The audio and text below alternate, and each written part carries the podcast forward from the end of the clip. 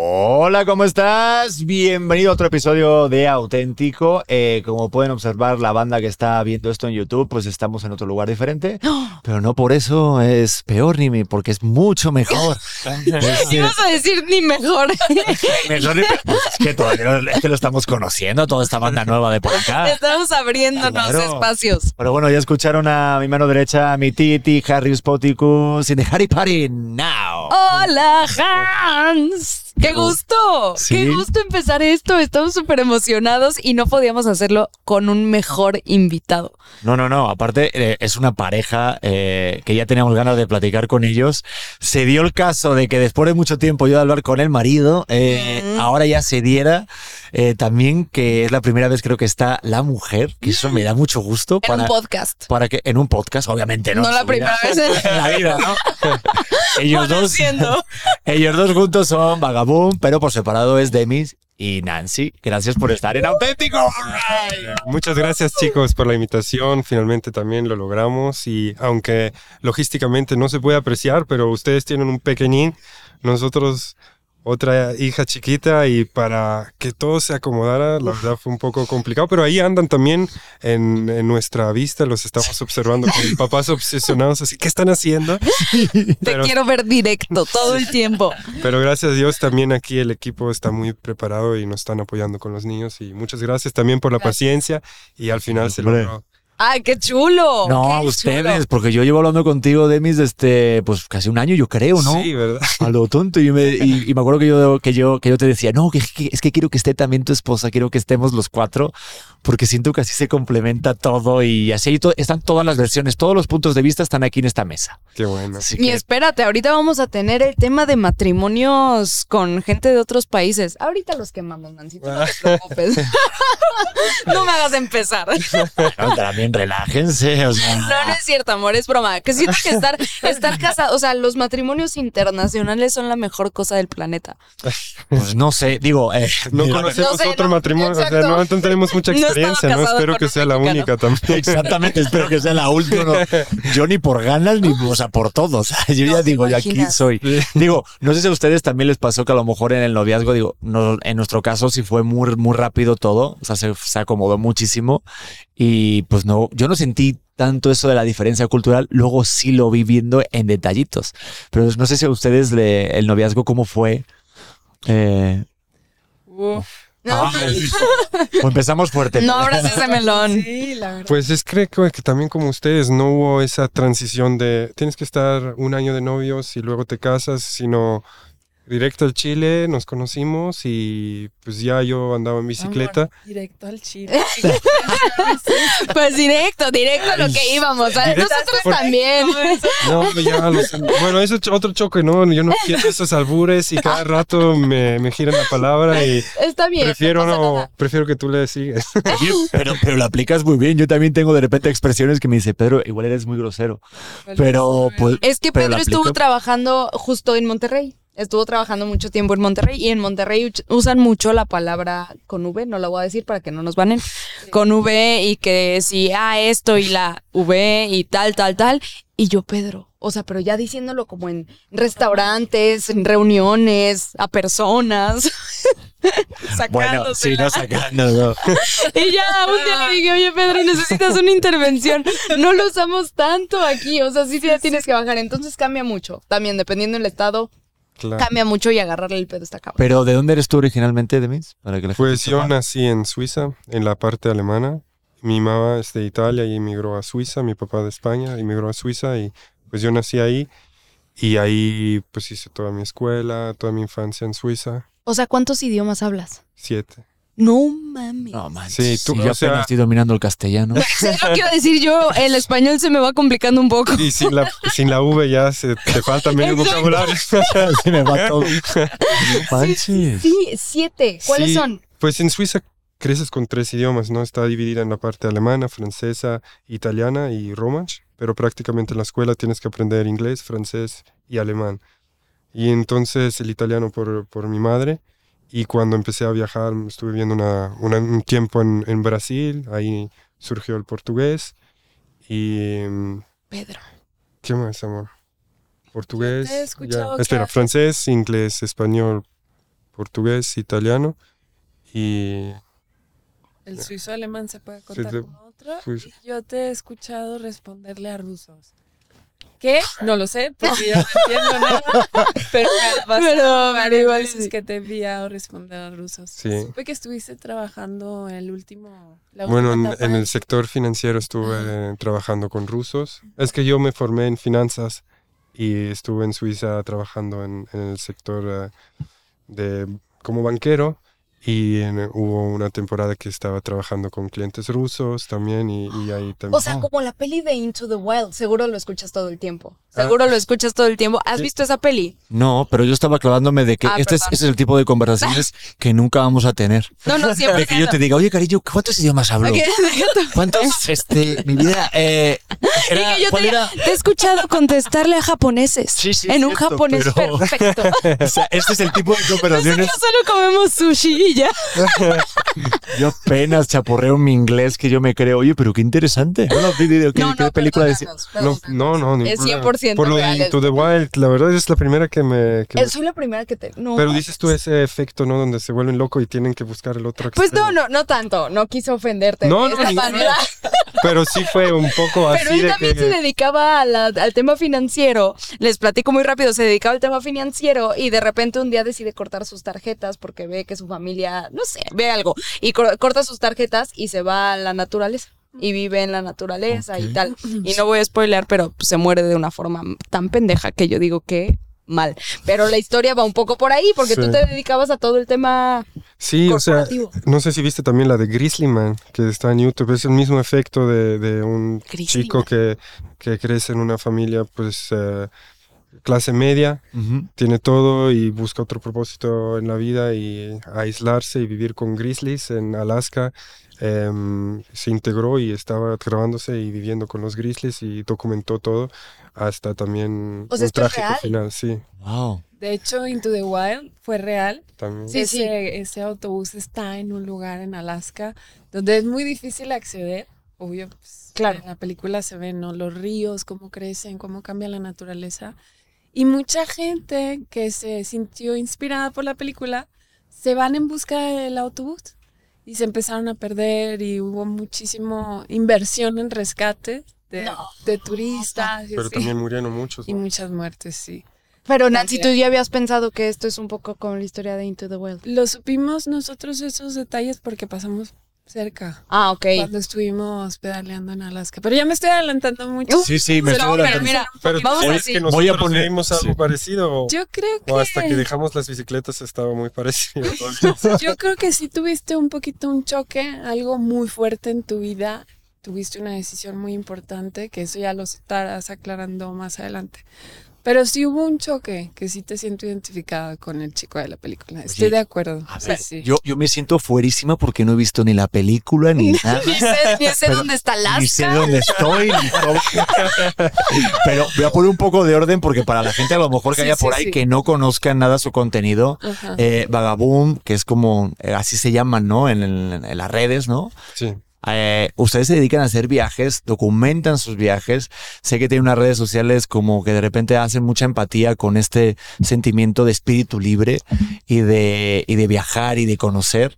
Me encanta porque pues obviamente son una mezcla ustedes dos que se lo platicaba antes de fuera de cámaras, que son como una versión nuestra, yo creo que seguramente muchas personas por eso conectan, de lo que nos gustaría hacer, pero no nos atrevemos a hacer. Ay. De verdad te lo digo, sí, sí, o sea, fue De una... hecho- ¡Buah! De oye, los quiero tener, quiero practicar para ver de qué manera vamos para allá. Exactamente. ¿Cómo le podemos hacer? No, pero, pero básicamente siento que es la presentación, pero me gustaría pues eso, conocer un poco la historia de cómo de repente se llega a este punto, ¿no? Porque ya tienen un montón de comunidad, eh, miles de, de views en cada video y siento que eso ha sido un proceso de trabajo, bueno, yo que estoy en este rollo, pues muy complicado. Pues ha- ha- hemos ido fluyendo mucho, ¿no? O sea, lo importante y la base de todo lo que hacemos es nosotros como pareja, qué queremos experimentar, cómo nos sentimos, cómo, cómo queremos partir de aquí, qué, qué recuerdos queremos llevarnos. Hay, muchas veces eh, nos hemos movido en, en extremos, ¿no? Yo, yo empecé con, con, con esta vida extrema porque no aguantaba estar más en, en el sector financiero, yo no hallé el sentido de la vida en sí, ¿no? Me, me pe- empecé a cuestionar mucho acerca de la muerte, qué pasa, cómo, cómo puedo, o sea, no estaba satisfecho con la vida en sí que estaba llevando, entonces como... Un segundo, es que está sonando la. Uy, hablas de la muerte de una ambulancia. ¿Qué tal? ¿Qué tal? Dark shit. Lo tienen coordinado perfecto. Seguro que llamaste que pasa una nave en el minuto. no Ahora, aplausos. Como el show de Truman. Ahora, accidente cámara. que entren los bomberos. Exacto. Que miedo, si entras nos cagamos todos. ¿eh? No, no, no, no, no, Bueno. nos cagamos. Sí, no, ningún Perdón, problema. decías. Y, y por ahí, pues, eh, lo que. El impulso que buscaba era como un poco la soledad para conocerme a mí mismo, ¿no? Sí. Y también la situación familiar no era muy agradable porque yo veía a mis padres como un matrimonio muy sólido, muy fuerte y era como que yo quiero conocer a esa mujer que tú conociste, papá, por llevar tantos años juntos, o sea, llevan un trabajo increíble y luego cuando realizaron su sueño de construir una casa hermosa, se empezó a desmoronar todo y salieron unas historias que, que, que ya no eran lo que me hacían creer, ¿no? Mi madre ya tenía una pareja y mi padre de repente cuando ya se estaba a punto de pensionarse ya, ya tocó el divorcio y, y era como, para mí era muy bizarro presentir eso y, y dije, bueno, pues si ya no tengo más ese horizonte que son mis padres, que son mi ejemplo, em, ¿dónde agarro ahora esa inspiración hacia la vida, no? Ellos fueron como el ejemplo de inmigrantes que van a Suiza, un primer, mundo muy, muy fuerte para hacer dinero y capitalizarse, co- construir su casa y al final se pensionan y, viven cada uno en su esquina y odiándose y, y, y ya no, o sea, no compartir esta vida juntos, ¿no? Entonces ya fue cuando yo decidí de que, oye, yo no quiero continuar con esto, yo no quiero es- es- seguir con la economía porque me iba muy bien, pero necesitaba como cortar ese cordón umbilical. Y lo más extremo fue que hice, bueno, en Suiza, gracias a Dios, ahí a partir de los 20 ya pude hacer una vuelta al mundo por dos años de mochilero. Y, y cuando regresé pensaba que me podía integrar de nuevo en Suiza y no fue así, agarré la bici y dije, no, no tengo tanto dinero para hacer de nuevo el mochilazo, pero para comprarme una bicicleta y ahora subir otro escalón de conocer el mundo, no a través de los hostales, sino ahora en la bicicleta y ver cómo, cómo, cómo me muevo. Y fue ahí cuando, cuando llegué a México. Desde Suiza me fui a España, de ahí agarré un vuelo a Cancún y en México pensaba irme hasta Alaska, pero me enamoré tanto del país y luego conocí a Nancy y, ya me solté, me sentí como que, wow, tanto amor, tanto cariño de la gente que no lo quiero. Tanta salsa. Sí, exacto. Tanta rumba, ¿no? Sí. Dijiste, aquí me quedo. Me pasó lo mismo. Sí, no. Es que Me pasó lo mismo. Sí, ¿no? Sí, vámonos a Alaska. Chócala aquí arriba. Porque, porque este sí ha sido un gran, gran, eh, pues, como, como plantita carnívora, ¿no? No, pero- palabra, ¿no? ¿Tú cómo llegaste a, a Sí, México? Yo, yo, por ejemplo, digo, eh, no tuve ese momento así como tal, pero muy parecido. De que yo trabajaba igual, estudié para administración en- y dirección de empresas, luego periodismo, no había trabajo y me, me encontraba trabajando en tiendas de ropa. De lunes a sábado y todos los domingos me las pasaba tirados, descansando y muerto de dolor de espalda. Y yo decía, ¿esta es la vida que me espera? Digo, me niego, porque siempre tiene el sueño de yo dedicarme a esto de la comunicación y demás, pero no podía vivir en España con 300 euros al mes. Yo vivía con mis papás y de repente, pues el modelaje me dio el vehículo para poder viajar a la India. Me ofrecieron Turquía, me ofrecieron Italia, pero India es de guau. Y ahí fue cuando empecé a viajar a la India, de ahí me fui a China y luego me ofrecieron México. Llevo 10 años en México, empecé a trabajar lo que me gusta. Luego obviamente conocí al amor de mi vida. Digo, este, Que por cierto, no sé si está. Ahorita voy a buscarla, ¿eh? Las tengo que presentar, ¿eh? Es bien divertida. Te dejó de hablar y llegué yo. Es que hay otro amor de mi vida que es mi suegra, ojo, ¿eh? 100%. Es verdad, 100%. estoy enamorado de mi suegra. Yo también, no, mi esposa es. Y, y ya, digo, esto, esto es una versión corta, pero sí también tuve un momento de. de, de Joder, ahorita diciendo de esto, claro, como de repente ya mi viaje lo, lo, lo, lo, lo construí y ahorita es mi zona de confort. Ahorita estoy como al principio. O sea, un poco. Ahorita que vamos a hacer un viaje a Orlando, a mí me, a mí me encanta viajar. Como al principio, como Pedro. En el sentido de, de ya tengo mi zona segura. O sea, Mm. lo que tú a lo mejor estabas comentando de Suiza, eh, mi familia, mi trabajo, eh, y de repente dices, no, ¿dónde voy? ¿Qué recuerdos quiero tener? Claro. A mí me encantaba la India porque era, cada día era una aventura y yo era el protagonista de mi vida. Yo no era un actor secundario. Y aquí, o sea, de repente ya, obviamente no, aquí sigo siendo... Me encanta el sentirme, a mí, ¿eh? Yo estoy contando esto a mí. Mira, Sí, aparte sí. me da... uy. Me encanta el sentirme eh, el que está fuera de, el seguir experimentando todo por primera vez. Porque es como mi hijo o, nuestra, o, tu, o tu hija o, o su hija, es todo lo experimenta por primera vez. Y la India a mí, yo, era, yo, yo disfrutaba comer. Tú imagínate que alguien me estuviera viendo de, eh, ir a comer con la mano. Cosas nuevas, tomar un Ujú. ver una vaca, ver un elefante, pasear por la calle y pararme a tocarlo. y todos, ¿es en serio? Hasta le pagué dinero para, para tocar el elefante. O sea, y la gente ahí es como, ¿eh?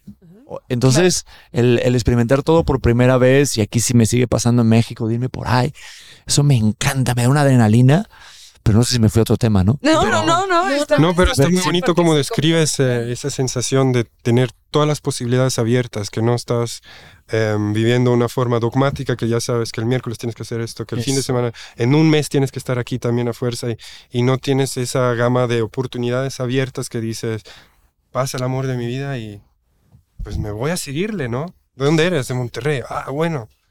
Cuando nos conocimos estábamos en... Bueno, nos conocimos ir a en, Jalisco, en Puerto Sí, sí. Vallarta, y, y yo le seguí el paso hasta, Ah, sí. hasta Monterrey. Y, y es tener esa, imagínate, no, es que solo tengo una semana de vacaciones. Ah, ¿dónde eres Monterrey? Bueno, vamos a ver, vete a saber cuándo se alineen las estrellas para que yo ve- vaya a, a Monterrey. No, ahí fue así. No, en bicicleta y bah, pues me voy a, a Monterrey. Aquí yo tengo una duda, porque me, eh, bueno, esta, no sé si ubican en el, a Janis Joplin. Sí. Bueno, Janis Joplin conoció al amor de su vida también, eh, que era un viajero. Y el viajero una vez le dijo, ¿sabes qué? Yo tengo que seguir viajando. Y a mí como que me da un chorro de miedo, me resonó mucho, porque yo dije, yo lo que quiero hacer es viajar, pero ¿de cuántas cosas te puedes perder por ese sueño? ¿No? O- no sé si me estoy explicando. De repente que tú hayas conocido a Nancy, que tú digas, no es que pues yo tengo que llegar a Alaska. O sea, ese fue mi cometido y te pierdes de una vida increíble. Sí, es, es como pues el riesgo que no puedes tener todo, ¿no? Al mismo Claro. tiempo. Y si, si está predestinado a ser, va a ser también después de un viaje. O sea, si, por ejemplo, en una cuestión de, de pareja, si están, si eso tiene que ser, que van a estar juntos, pues puede estar ahora o en un año, ¿no? Siempre cuando los dos estén listos, ¿no? Pero lo importante es es dar el- ese primer paso y conocerse. Y, y luego, pues si deciden estar juntos y ustedes lo saben también que es mucho trabajo, no todo es siempre estar buena onda, sino hay Es un prioridades pedo. para uno y prioridades para otro y, y encontrarse, ¿verdad? Sí. Es un pedo estar casado. Sí, creo que vi un post de ustedes que decía, claro, cuando te enamoras y luego él está enamorado. O sea, bueno, como que el, el enamoramiento es un momento al principio. Pero oye, pero yo quiero escuchar un poco la, opinión de. Nancy. O sea, cómo lo viviste, cómo se conocieron. Porque quiero conozco la. Ahorita me contó de mi su versión. ¿Cómo lo viviste tú ese momento? O- Para mí fue increíble. El momento lo recuerdo tanto, tanto porque estaba acostumbrada a ver cierto estereotipo de hombres, de chicos, de juventud, de gustos, ¿no? Y yo sí, ya me cuestionaba, ya decía, ¿cómo que no, no, ir un fin de semana a tomar, estar en un bar, bailar, ese ritmo, ¿no? Siempre, siempre, y solo tomar, y es el enfoque, y quién trae la ropa tal, el tacón o quién se ve. Como que no me terminaba de convencer, ¿no? Y de repente lo veo, ¿eh? llega así, pero realmente llega como si tuviera aire, un abanico así que le estuviera La dando en el cabello. Así. y con el pecho abierto, así, una camisa que le volaba. Y creo que traía también collares. Eh, eh, muy exótico. Algo así súper real- eh, surreal para mí. Era como, ¿qué? ¿Y este? No lo vi del primer momento, no era guapo. Era, Era hermoso, era. era, No era de este mundo. era más como muy bizarro, muy diferente, muy llamativo, muy exagerado. Algo demasiado diferente a lo que yo conocía. Le pagas comisión por decir todo esto. No. Le, le- le pa- le pasas una lana. Perdón, bien, perdón, perdón. lo practicamos antes de entrar. Sí, lo que tienes que Es- decir. era algo tan, tan especial para mí ver ese hombre que se acercaba a mí interesado en, en conocerme, en, en- en compartir conmigo, ¿no? Y yo, nah, no, este no es verdad. Y no me la creía, nada, no me creía nada. Yo solo, bueno, pues cuéntame, o sea, sí, claro, sí lo escuchaba, no lo hice como, ay, loco, quítate, no, o sea, sí me interesó, pero no me lo podía creer, era demasiado. Oye, pero sí es verdad que cuando conoces a alguien que viaja, pues como que, ¿no? Tiene un sex appeal, o sea, Sí, claro, ya después ya era como, wow, la cosa más maravillosa que Pero me experimentamos".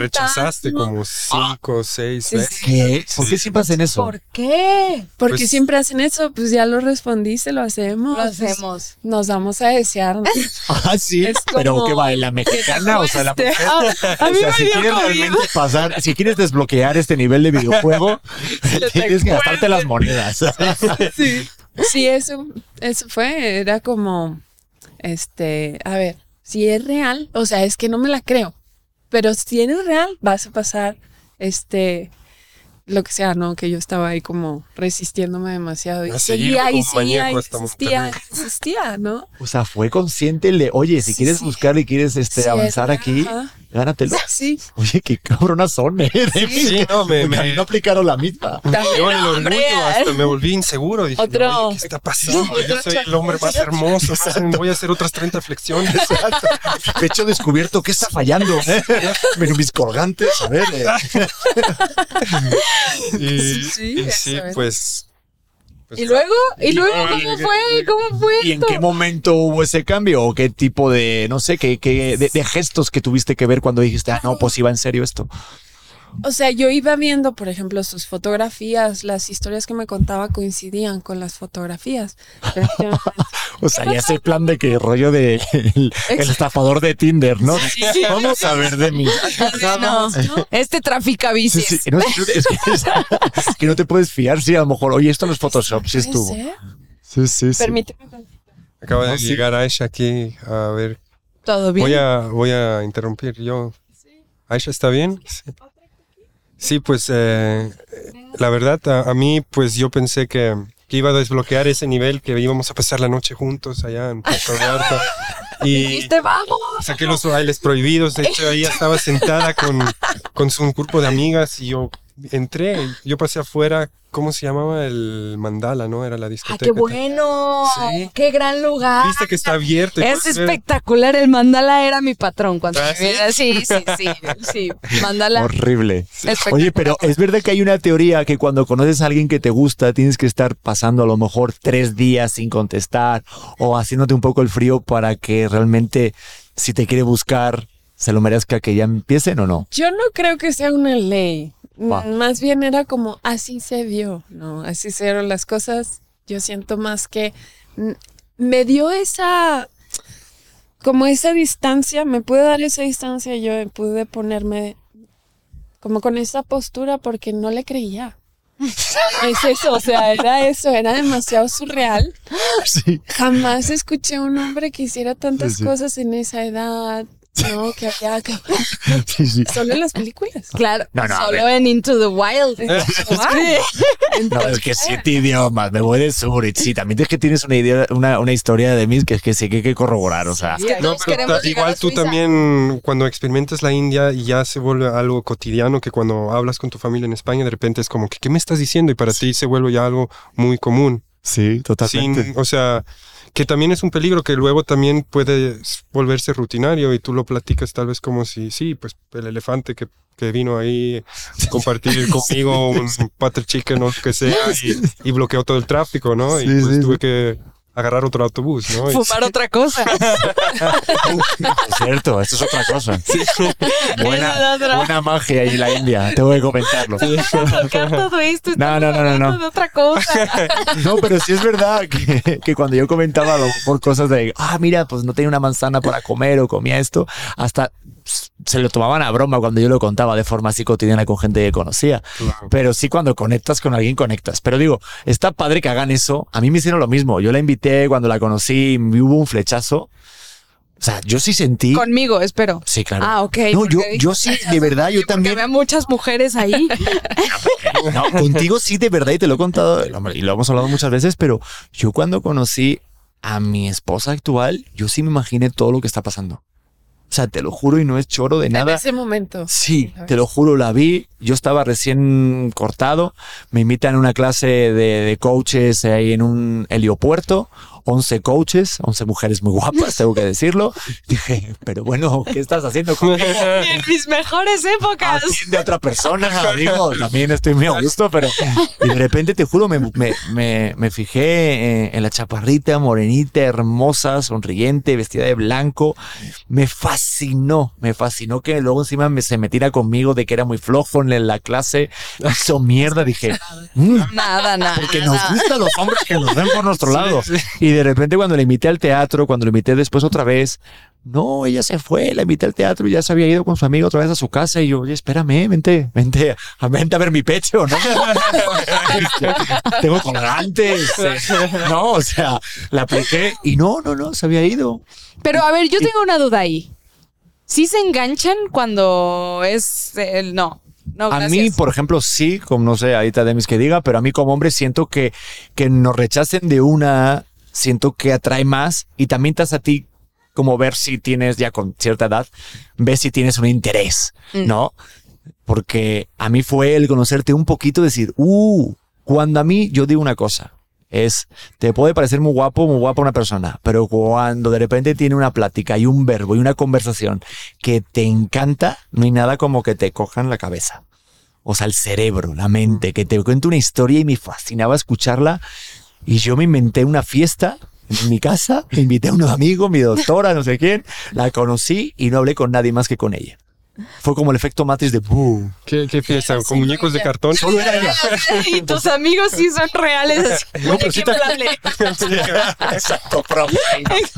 Así fue. Entonces digo, algo parecido un poquito sentí, o sea, me siento muy identificado. Mira, Sí, sí. Bueno, yo he escuchado Bueno, historias tú, tú donde- sentías como ma- que fuera un maníaco de repente cuando me fui hasta Monterrey. Claro, pues es que no sé si Ya la seguiste. Sí, o sea, no sé si te pase a ti como mexicana, pero yo siento que tenemos como filtros de protección automáticos. Totalmente. Cuando salió lo del estafador de Tinder, no sé si la viste. Yo dije, a mí nunca me hubiera pasado. A las mexicanas no nos pasa que te la cantan bonito y dices, ay, güey, claro, voy a dejar todo porque me subo un avión contigo. Nah, ¿qué- ¿de qué se No, trata no, esto? No ¿Cuándo es me fácil. sacar? Exacto, o sea, tenemos como este proceso natural como mexicanas, siento yo.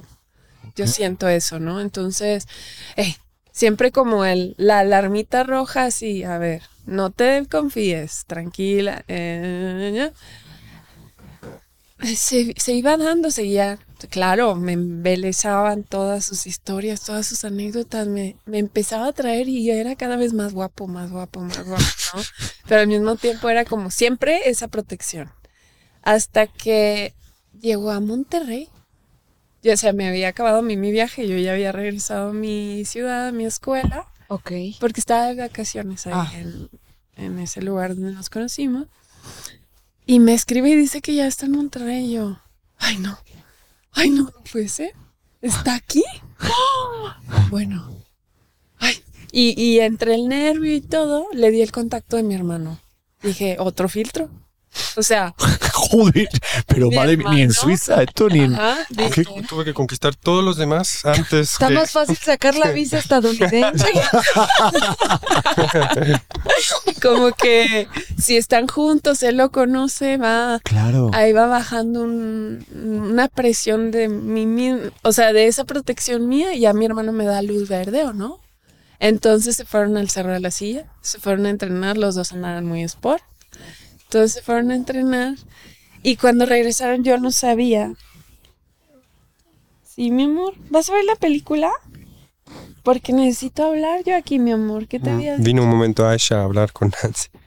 Me encanta. Demis ilustrando. Así como que no sé, luego... ¿Qué está pasando ahora? Ahí, para que Como sepan. los subtítulos para sordomudos. Aplauso tímido. Es que como no hice muchos podcasts, yo no sé cómo a veces percatan la audiencia de por qué a Nancy de repente está... O por qué. Demis la está interrumpiendo. Ay, no. Si vieron el episodio que tuvimos con Sandra Echeverría, Con se luz. subió el niño con luz, Ah, eh, con Gaia que saltaba, brincaba, con ella gritando aquí, dando golpes al micrófono. Los técnicos de audio no sabes cómo Vuelven locos. Sí, sí. Entonces, esto. Ah. Como somos papás, nos entendemos. Entonces, Gracias, no tenemos. Sí, no, no, no, estamos ok con todo. O No. sea, incluso hemos tenido lactancia de Sí. este podcast. Perfecto. De hecho, lo prefiero porque así podemos tener la cara de su hija y podemos. eh, este, Pedro, y y empezar a extorsionarles. qué bueno, ese Joder, es suizo, tiene que tema. tener dinero. Ese es un gran tema, ¿eh, Pedro? El El quitar la cara de, en redes Ah. de los, de los hijos. Sí. Sí, pero espérate. Pero vamos a entrar a Ay, eso. bueno. sí, no, yo también Ah, quiero es que, que acaben Yo así, quiero seguir el- el- perdónenme. este mes. Yo me estoy en la Es historia. yo- ya sabes que no me concentro. Ya lo sé, pero me dejaron en un corte comercial de la historia de amor. Bueno, yo ya no Entonces- voy a ilustrar nada más. Pero pero como que viene Aisha, tiene un moco en la mano y se lo quiere mostrar a Nancy. Audiencia, para que sepan lo que está pasando. También es su primer podcast, por Sí. eso. Ah, ¿sí? Como que. Sí, como que entró aquí. ¿Qué están haciendo? no? Ay, no, pero está Claro. chulo. O si quieres aprovechar, amor, dale por- hasta Pues- que venga de nuevo Aisha. Entonces, cuando ¿Se van a ellos dos estaban en el cerro, pues yo no sabía que iban a hacer ni nada. Yo suponía que cada quien ya a su lugar y listo. Entonces yo regresé de la facultad a mi casa. Y ese fue el momento más importante. Porque nosotros habíamos, somos una familia muy humilde.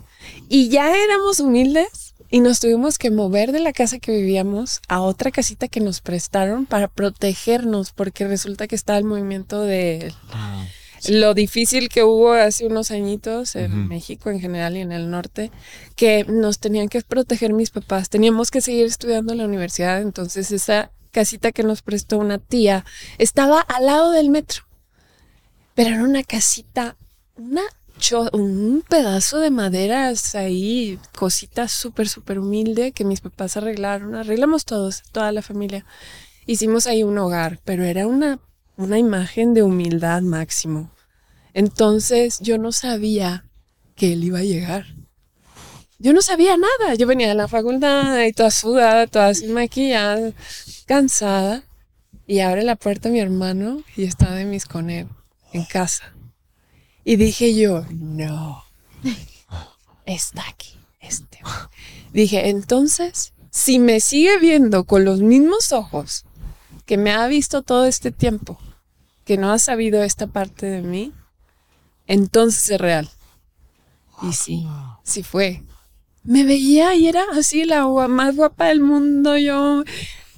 Sus ojitos, toda su expresión, su alegría de verme, de estar comiendo con mi hermano, con mi familia, en mi casa, en ese hogar tan humilde en el que estábamos viviendo por seguridad, por protección, por contención de mis papás, era para mí, wow, wow, ¿de verdad?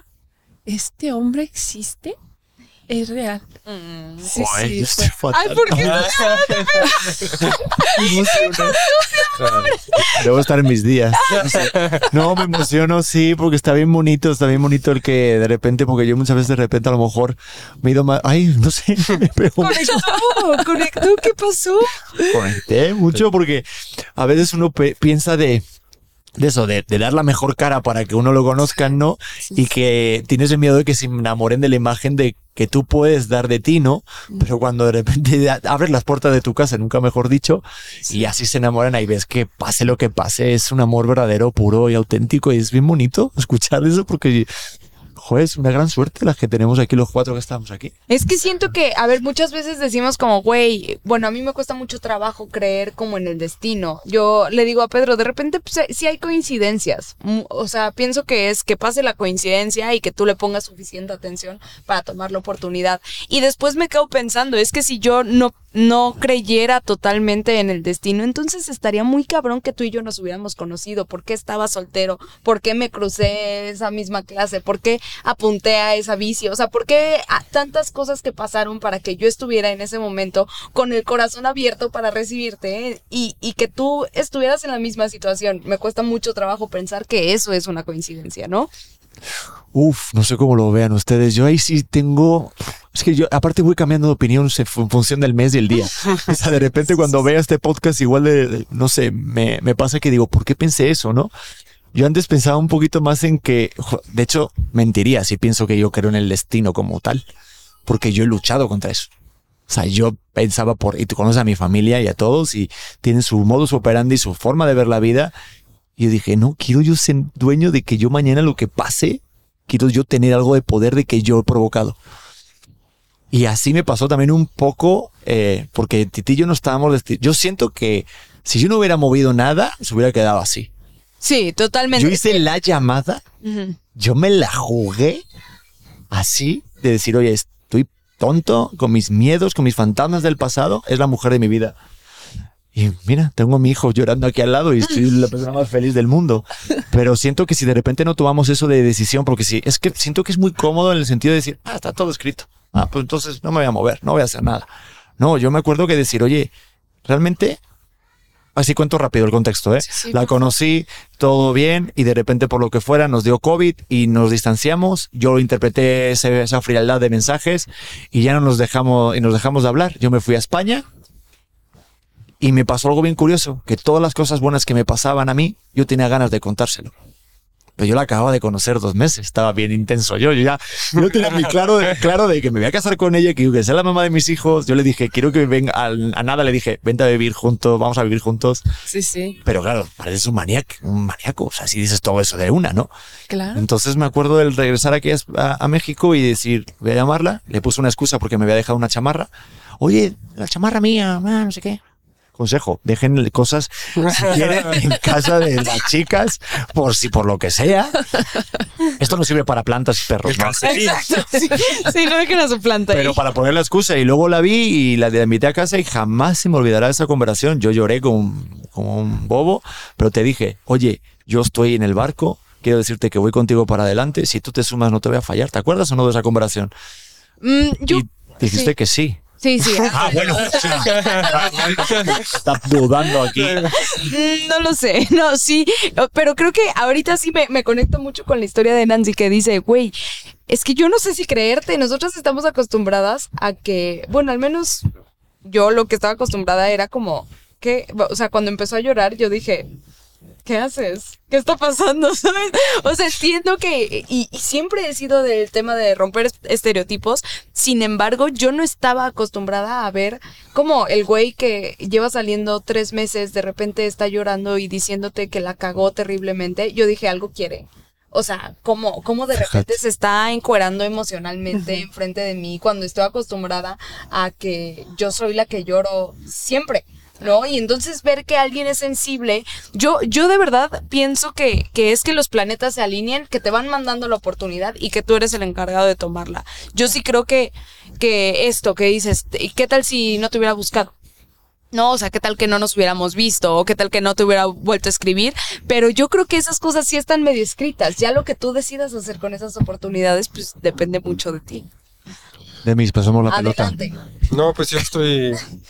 Yo antes de venir a México tenía también una creencia de todo lo que hago es por mis fuerzas y, y porque yo me lo merezco y si no hice suficiente no me lo merezco. Pero también ese pensar, y lo hablo desde mi punto de vista, ya cada quien opera de otra forma, pero siento que es una presión gigante sobre mis hombros de que si no hago esto, todo va a fallar o, o la responsabilidad era demasiado grande o para mí es como más difícil ver la vida de esta forma que fluir. Yo, así como narras tu historia, yo creo que también tal vez una fuerza superior te implantó ese chip que no te dejó tranquilo y no te dejó dormir, que dejabas, cada momento querías compartirle con Titi todas tus vivencias, entonces eso también es como una forma inexplicable, sea como lo quieres ver, que te impulsó al final a agarrar el teléfono y a hacerle esa llamada, ¿no? Sí fuiste tú el que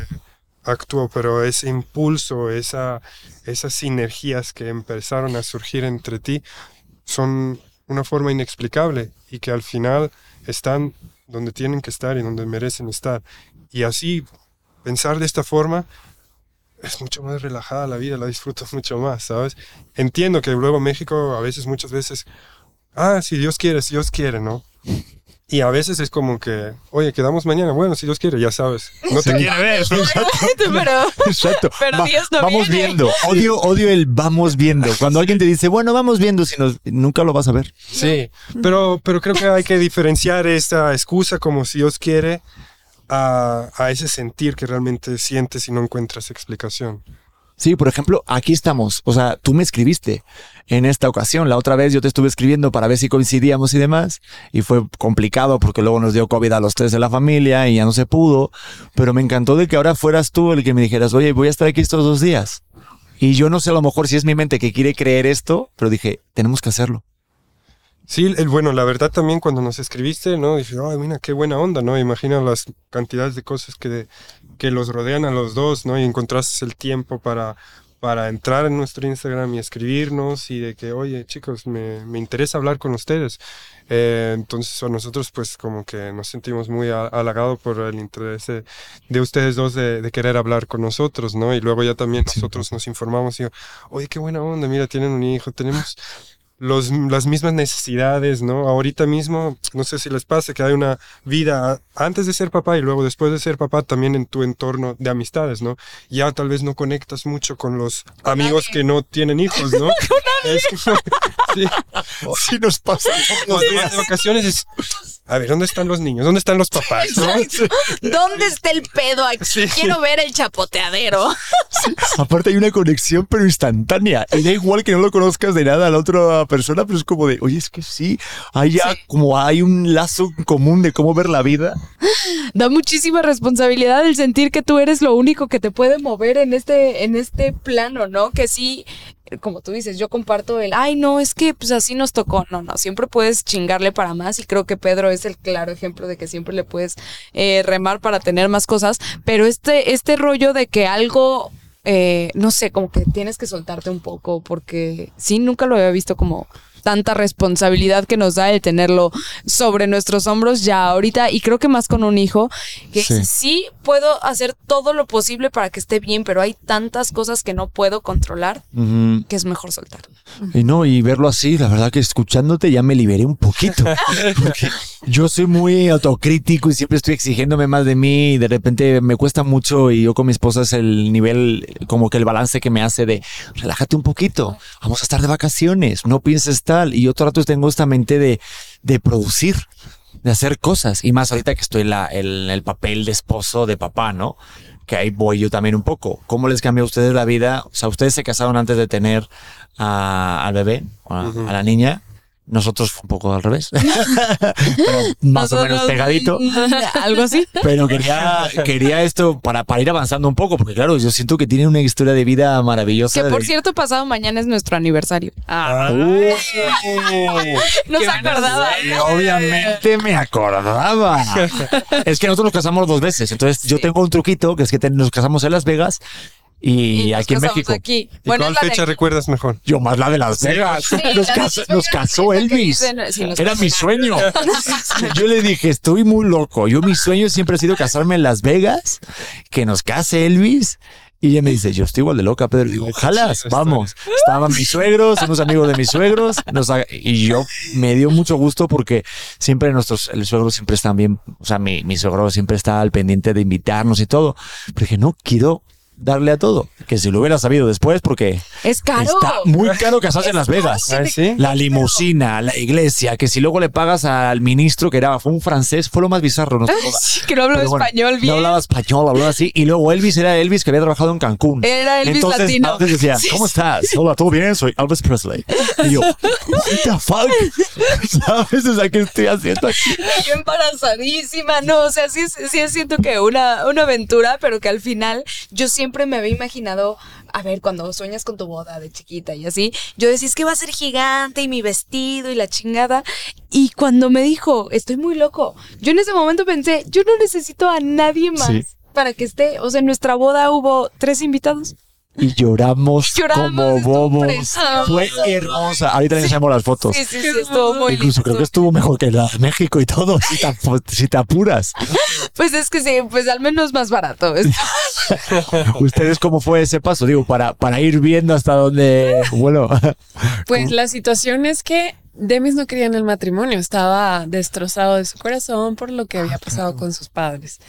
Pero como yo soy mexicana, mi pasaporte es limitado en comparación con los pasaportes que llega a tener Demis. Entonces decía, creo que estratégicamente para acompañarnos en esta vida es importante casarnos para que tú puedas tener más acceso a los países como yo y no estar limitados a, a movernos. Entonces, así me pidió matrimonio.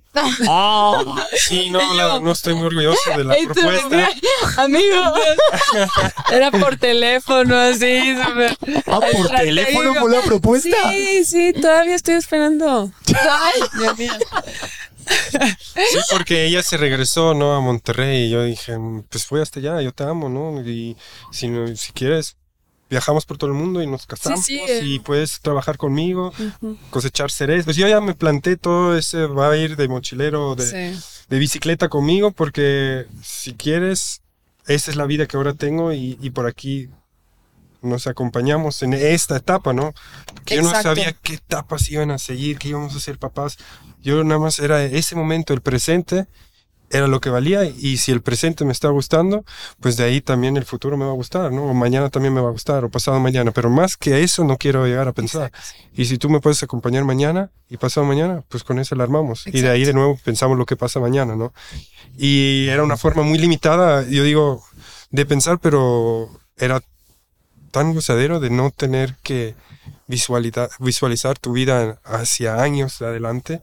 Y, y si no iba a funcionar, no iba a funcionar, pero lo íbamos a dar todo en ese momento. Entonces yo yendo a Monterrey, ya, ya me voy para allá, ya me voy para allá. Y, y me voy a casar contigo y no sé qué. Y Nancy como que, hola, este está... ¿Cuánto llevaban Ay, aquí? ¿Puedo como- preguntarlo? Pues no llevábamos. O sea, ¿qué era noviazgo? ¿Qué era qué? O sea, fue de. Ah, tampoco le pediste ser novios. Nos No, Es conocimos. que en México hay un tema de pedir novios. En Suiza tampoco hay eso. En España no hay eso de hola, ¿quieres ser mi novia? No.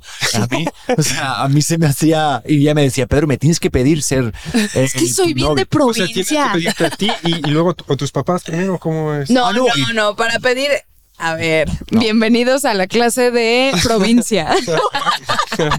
no, sí, o sea, normalmente pides ser novios. Gracias. Bueno, al menos hasta donde yo conocía esta, es- pides ser novios y ya cuando te vas, cuando te vas a casar, pide, o sea, se supone que hay como una pedida con los papás en donde vas a hablar. Yo no quise hacer eso, yo quise que cuando nos fuéramos a vivir juntos, ir a hablar con mis papás para, para decirles, no para pedirles permiso, sino para decirles como, oigan, nos vamos a ir a vivir juntos, pues ya está. Ya. Pero pues entiendo que... Ustedes cómo Que no fue, es porque así. yo lo pasé fatal. A ver, a ver, espera, pero tú, em, antes de vivir juntos, no estaban casados, ¿no? Ustedes Nada. dijeron- Sí, no. Fue no, mucho más tarde. yo tuve que ir a. mm, Tú decías que no, pero básicamente la intrahistoria fue de pedir permiso a- o al menos eh, informar de que nos íbamos a ir a vivir juntos, pero yo que soy hombre y con tu padre fue por detrás de, oye, vamos a vivir juntos, pero me quiero casar con ella, es la mujer de mi vida, se me importa, o sea, quería ver mis intenciones, mi suegro, y se me hace muy factible y muy respetable porque yo haría lo mismo. Y yo lo pasé muy mal porque nos sentamos y me dijo, Pedro, vas. Y yo, hija de... Así fue, es que me impone mucho mi papá. Entonces dije, Me dejó a mí solo hablando. me tiró un centro de, ah, por cierto, me pasas la sal y no vamos a vivir juntos, ¿verdad, Pedro? ¿traes tu speech Yo preparado? Como un gato en un taller, ¿sabes? Mirando así. Sí, sí, claro. Y sí, claro, en España culturalmente no había eso. No sé en Suiza cómo se hace. No, Sí es se pide muy ser- parecido a, a España, ¿no? O sea, ya pues depende de los dos, ¿no? Si quieren vivir o si quieren tener una relación abierta o, o lo que sea, ¿no? Se me hace como muy, no sé, raro, ¿no? De que si ya tuvieron relaciones y luego pedir que como que se me complica, no, no lo entiendo. Sí. Sí, no, Ese idioma sí no lo domino. Sí, sí, sí. Y bueno, la, la verdad, eh, yo también me salté toda esa parte y cuando llegué yo a Monterrey, pues Nancy estaba de que, oye, pues ni, ni hubo nada entre nosotros así, ¿no? De que, Nunca vivimos juntos, no. sí, estaba... O sea, no hubo un proceso como se podría. Normal, Tra- sí, sí, sí. No, o normal entre comillas, Ajá. que se dice que es lo normal de vivir era- juntos, conocerse. Era una locura. Es como había un, un fuego nada más así enorme, prendido de deseos, de amor, de sueños, de, de historias que, que sé que vamos a descubrir juntos, de cosas que voy a ver, que, que él me va a mostrar, porque yo no sabía, él sabía. ¿No? Yo, yo ya viajé de mochilero, ¿no? Era como que dos años y ya como conocer, viajar solo y todo. Ya eran etapas que yo mm, calmé esa sed que tenía, ¿no? De conocer al mundo, de conocer tal vez a, a mi pareja más compatible, ¿no? Entonces cuando conozco a Nancy, cuando hablamos y cuando veo como que lo fuerte que es, yo digo, me va a aguantar, me- o sea, no va a iniciar el viaje conmigo y no me va a tirar, dejar tirado en Alaska, así de que, ¿sabes qué? Ñe, hace mucho frío, mejor me regreso a Monterrey, ¿no? No quiero ver con los Grizzlies, bye. Y yo buscaba esa compatibilidad de que por todo lo bien y mal conmigo, ¿no? Literalmente. Y, y yo lo sentía, no lo puedo explicar, lo sentía en Nancy cuando ella vio que yo llegué a su casa y que, que me veía que me veía que la estaba viendo igual.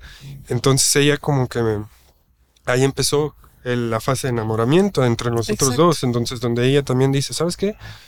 El hoy es lo más importante y si nos casamos para que yo pueda cosechar cereza en Canadá o trabajar en la vendimia en España o lo que sea, que es hasta aquel entonces mis trabajos se limitaban a eso. Para Porque- esto quisiera agregar algún un tema importante. Sí. Demis tuvo una situación difícil y fuerte y fue para mí como la gasolina y como se abrió la puerta y el camino para lanzarse de esa forma tan agresiva a la vida, ¿no? Porque no es normal, no sabe qué va a pasar mañana, ¿no? Cuando lo hizo no sabía dónde iba a llegar. no- Y por mi parte yo tenía mi familia tradicional, todo pues muy, muy normal, muy típico del norte de México, estaba terminando mi escuela, tal. Y no hubiera sido, creo yo, posible que yo me enamorara de la forma, de su forma, de su proyecto de vida, de no saber qué va a pasar mañana, si no hubiera sido porque mi hermanito partió al cielo, se murió, mi hermanito, entre ese, entre ese momento de enamoramiento entre Demis y yo. Él tenía 19 años. Entonces era toda una flor de vida, toda una juventud, una belleza, una hermosura. ¿Qué te puedo decir? Mi hermano. Y, se fue. Así como así. Es como de ser una roca enorme, un árbol. Todo. Toda la juventud hermosa, despampanante, de repente ya no estaba. Y ese fue mi choque. Ese fue mi, mi parte, mi parte importante, en donde yo me permití enamorarme de esa forma, porque dije, no, o sea, aquí, así, como yo lo sé, un- una rutina, un- voy al trabajo, regreso, eh, los niños en la escuela, como yo lo conozco, mm, no, ya no va. Porque mis papás están tristes, mi hermano está triste, todo es gris, todo cambió, ya no, no hay un ritmo, ya, ya no hay una forma, ya todo se, se desmoronó.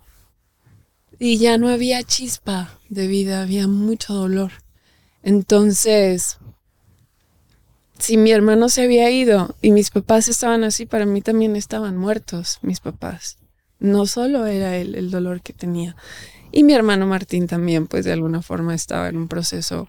No es el mismo dolor el que tengo yo como hermana al que tienen mis padres con su hijo. Entonces no estábamos muertos, mi hermano Martín y yo, pero sí nuestro dolor se multiplicaba con el dolor de mis papás, que eran ausentes. Entonces ya fue donde dije, yo me estoy muriendo, me estoy pudriendo, me estoy apagando y este hombre está encendido, trae una mecha, trae un fuego y, ya me gustó, o sea, ya me, me, me, dio, me contó las historias, me compartió, lo sentí. Em, ya había algo, una ilusión, un, amorcito, una cosa, pruebas que había confirmado que eran reales, había un amor, un interés real y genuino a mí. Entonces como que nunca se acabó ese, ese hilito, ¿no? Dentro de mi, de mi duelo y de mi dolor, él siempre estuvo ahí. Entonces hubo un momento en el que ya agarré fuerzas suficientes para decir, sí sigo aquí. Porque para esto yo le había dicho a él, tú continúa, yo no puedo dejar a mis papás, es, es, es demasiado duro. Esto yo no los puedo dejar. Pero al ponerlos yo aquí encima de mí, justo eso, ponerlos yo ahí, intentar encargarme de cargarlos y que tengan una razón de vivir. Y mi hermano igual, Martín iba conmigo de la mano. Es que nos estábamos pudriendo. ¿No? Y dije, no, al contrario de hacerles bien, les estoy haciendo daño. Y mi hermano Martín me va a acompañar. No me va a dejar solo. Entonces yo también estoy haciendo daño a mi hermano Martín. Y esto es egoísmo. Es un amor tóxico que no va a llevar a nada. Necesito hacer algo diferente. Necesito vivir. Necesito regresar, recuperar como el deseo, la motivación y hacer algo diferente, poner un terreno, echarle abono a la tierra, hacer algo para que mis papás tengan otra vez una razón y un sentido. Porque una rutina no voy a poder, no, no, no va a ser más, ¿no? Es como ya, ya se conoce todo. Ese ambiente es normal. Entonces fue donde le dije, estoy lista. Y se casaron. Y fue donde ella me hizo la llamada, estratégicamente me dijo, es más importante que tú tengas los papeles. No, eso ya estando ahí, ¿no? O sea... Pero se casaron antes de hacer el primer viaje. Sí. Wow. Y ahí empezaste... ahí empezaron a andar casados. Sí, o sea, el noviazgo era ya el matrimonio en sí. Exacto. O sea, ese fue el matrimonio, el noviazgo, el todo. Fue un todo. Todo pasó en ese momento. Siento que es un salto de fe todo este. Sí, total. Total, porque digo, todo el miedo que estabas platicando, que tuviste al principio, claro, con las historias, de repente algo tan, tan fuerte como la pérdida de, tu hermano, que pues, vamos, aprovecho para decirte que, aquí te mandamos un abrazo y te vamos, que cuentas con nosotros, para, porque gracias por compartir estas cosas, porque está padre el hablarlo. Yo, eh, cuando de repente se fallece alguien y, y, te marca, es justo, yo digo, intento darle siempre el sentido de, ¿para qué, no? O sea, ¿para qué pasa? Y, justo ahí te acabas de decir eso y digo, joder. Muchas veces digo, ¿qué, qué, qué, es importante la vida lo que nos está pasando? Si de repente mañana no estamos, ¿qué, qué, va a quedar en mi hijo? ¿Lo que yo haya trabajado? ¿Los programas que haya estado?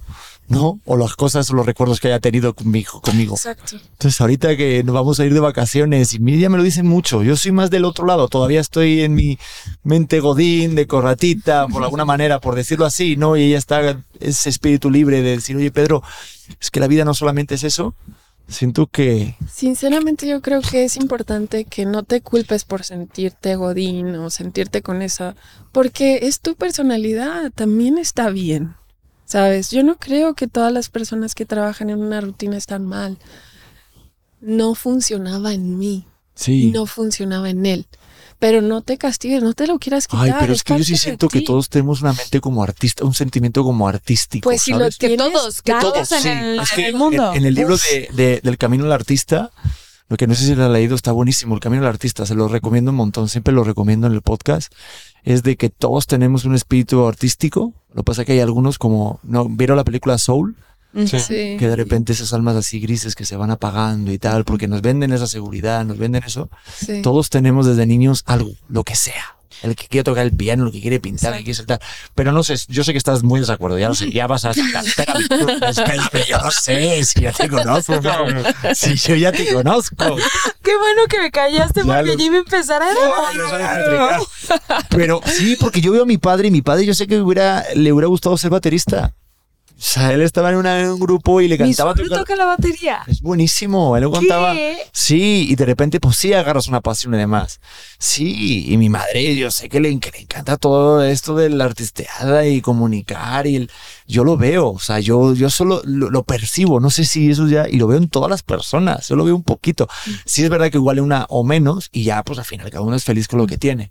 Sí. Pero lo que iba a decir, no, sí, a mí siento que, que tener el espíritu libre de, de, de- de viajar y de aventarte y de de repente confiar en alguien para, para hacer un matrimonio, para jugártela como de esa manera, es a veces, bueno, a veces no siempre, siento que es un salto de fe, el Sí. confiar ciegamente en el otro, confiar y si te va a hacer daño, pues también, también pensar que se va a hacer daño esa persona y de alguna manera protegerte tú, pero que nunca te quede el, ay, si hubiera hecho. Mm. Es que si yo eso lo odio, el hubiera- hubiera dicho, ay, hubiera, me hubiera ido con él. Eso, entonces es mejor, y mira, pues qué bien les salió a ustedes, ¿no? Qué suertudos. ¡Qué bien! que sí, qué suerte. Por eso también mis suegros nunca me pusieron ninguna traba, porque estaba en ese momento tan delicado y fresco, en donde, y hasta el día de hoy, pues yo no conozco, o no, o sea, es inexplicable la sensación que me dieron a mí tan a favor de nadie, ¿no? Así como que si tú deseas el bien para mi hija, que por lo menos ella vive lo que tal vez nosotros no podemos vivir en este momento, ¿no? Y ahí fue cuando empezamos con las redes, porque no era la intención de, ah, vamos a hacer videos en YouTube y en Instagram, sino yo dije, partió tu hermanito, ahora tú te vas conmigo y en bicicleta a Alaska y vamos bajando supuestamente hasta Argentina era la meta, pero llegamos hasta México. Eh, y van a, es como una pérdida también, la hija no va a estar en casa, ¿no? Y todo el tiempo estoy en peligro en una bicicleta. Y con el duelo que vivían em, mis suegros era como que, y muchos familiares también ejercían la presión sobre Nancy, ¿cómo los dejas, no? Deberías estar ahí Con ellos, ¿no? Entonces también hubo ahí un distanciamiento de, de- de todo. Y yo dije, no, pues ¿qué- ¿qué hacemos? ¿No? ¿Cómo? Algo hay que hacer. Quiero que sepan que estemos bien, que viajen con nosotros o, o algo que podemos hacer. Y Exacto. yo no sabía nada de grabaciones ni nada, ni tenía una laptop y tal, pero... Eras, ¿Cómo? no eras, porque yo creo que ahorita ya eres. Ah, No, sí, pero en ese momento tal vez no, pero ahorita eres un crack. Sí, pues la verdad se convirtió en una pasión, ¿no? La grabación, por querer compartirles. Yo, Vamos a Alaska y, y voy a subir eh, un video, les mandamos por, por, por correo el video. Ya, Primero vamos a hacer la luna de miel en Cuba. Por cierto, para ver cómo me va en la bici. sí, porque no sabía ir en bicicleta bien, Nancy. Sí, claro. No, sabes ir en bicicleta y el primer viaje, ala, vamos a Alaska hasta Argentina en bicicleta. Así de fuerte. Pero me carga alguien. Sí, sí, no.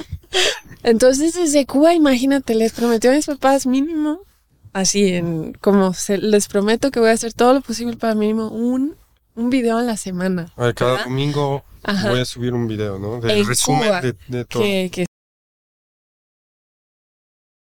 Oh, wow. haciendo el Bueno, y Alaska con el frío que estábamos supermercados. sí, ¿Por qué estamos frío. subiendo ese video? No, no, pero es que había un- una sensación mucho más importante, ¿no? Sabíamos necesitábamos compartir con ellos. Sí, que podían cada domingo ver un video y saber que ella está bien y como que integrarse en nuestro viaje, ¿no? Aunque eran dos o tres vistas de mi cuñado Martín, de mi suegra, mi suegro. Y que sabemos si ya están con nosotros, están con nosotros aquí de una forma, en este viaje. ¿Viste? ¿Viste? Estaba Y ya aquí, cuando hablábamos, fulanito de tal, si era esa persona, pero no entiendo por qué de repente habló esa persona y sale un pájaro. Es que no narré muy bien esa transición, pero quería que vieras ese pájaro, ¿no?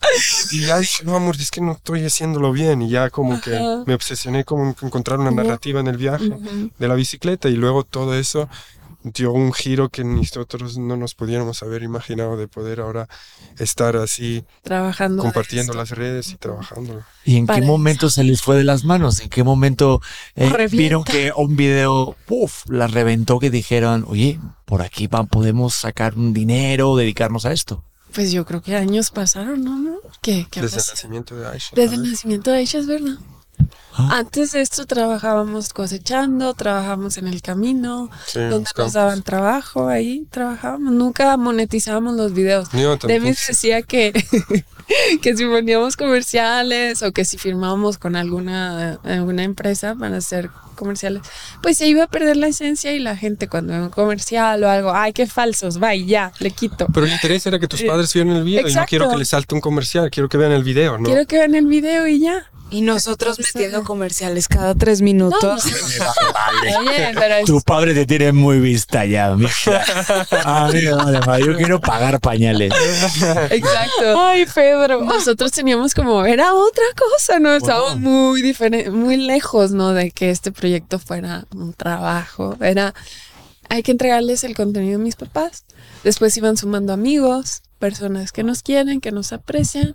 Y así iba creciendo el grupito de gente que nos acompañaba. Hasta que nos embarazamos fue donde ya los números ya se notaban, ya empezábamos a entender más cosas. ¿Y Oye. embarazada seguías viajando y trabajando de...? Sí, de hecho estaba embarazada en Suiza y luego después nos fuimos a Turquía, Sí, embarazada. Ahí, sí ahí no, te tocó el eco, ¿no? ahí Eso. otro eco en Turquía. Como que Estábamos haciendo eco Ah, la en. Suiza. Sí. En Suiza hice el primero, que Sí. fue donde nos enteramos, y luego estábamos en Turquía el segundo. Así íbamos como avanzando. en el viaje. Oye, pero, pero no tuvieron miedo de, o, o sea, ustedes que se dedican a viajar, cuando les dan la noticia, cuando ya saben que van a tener una hija, el miedo de, ay, ahorita no vamos a poder viajar tanto, ahorita igual tenemos que hacer un cambio en nuestro modo de vida. ¿Cómo Ay, fue claro, eso? pasaron cantidad de cosas. Sí, sí, mucho. Me encanta porque se miran y se hablan. sí, sí, sin los dos decir así nada. es. O sea, Es momento. Mm, Voy por ese lado, ¿no, cariño? Sí, te cuento.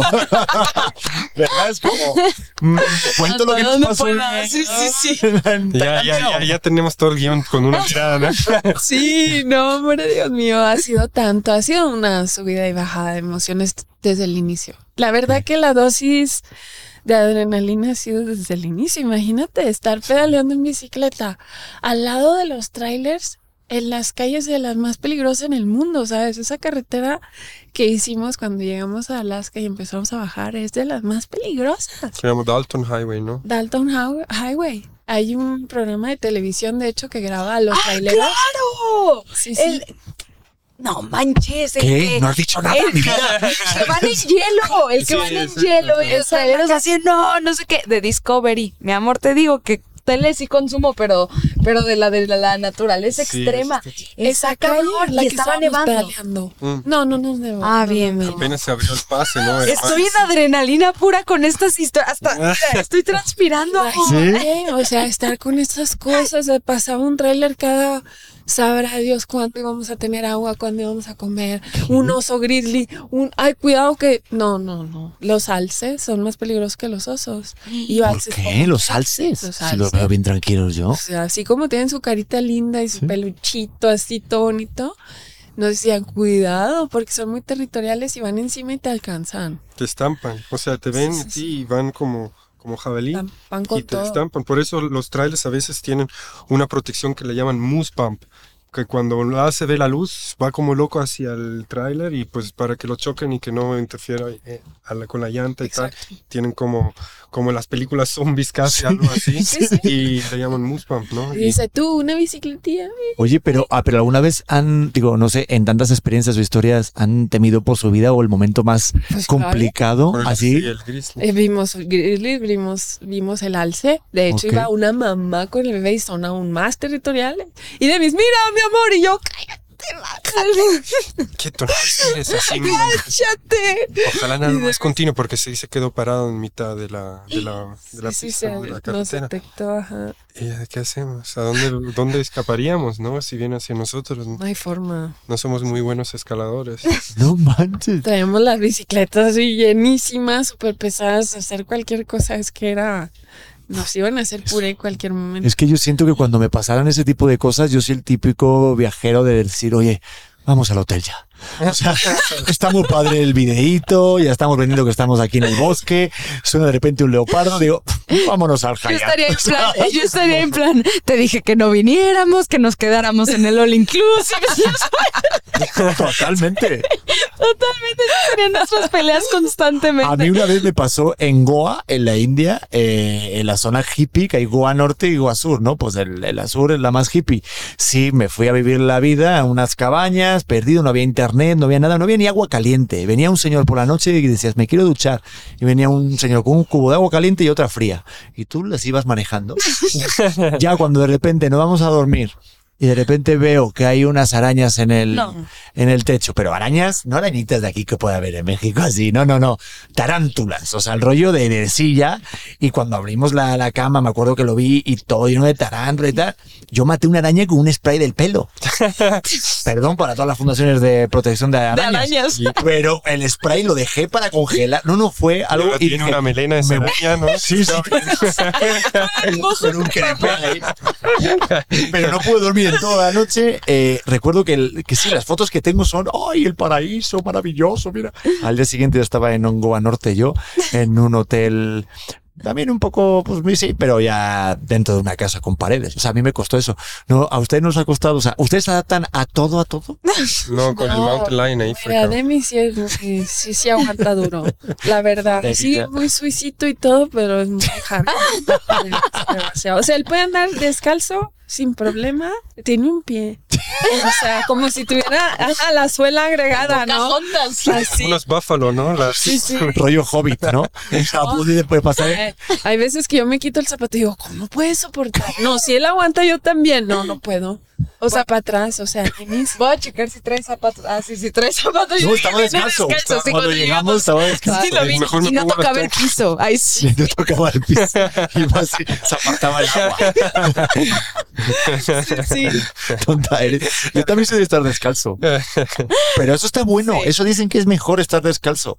Pero bueno, eso es. No, no, yo aquí Yo voy, a, voy a quemarte de, un- de una manera muy veloz. En un pro- Pedro trabajaba en un programa de tele y en un punto fue así de, ay, que pasen los conductores, no sé qué. Y yo veo a Pedro y le dije a mi mamá, está descalzo, se está quitando los zapatos y está en el programa de tele, pero él iba todo trajeado, todo perfecto. No era un momento para estar descalzo. Se para y el zapato así. Y yo.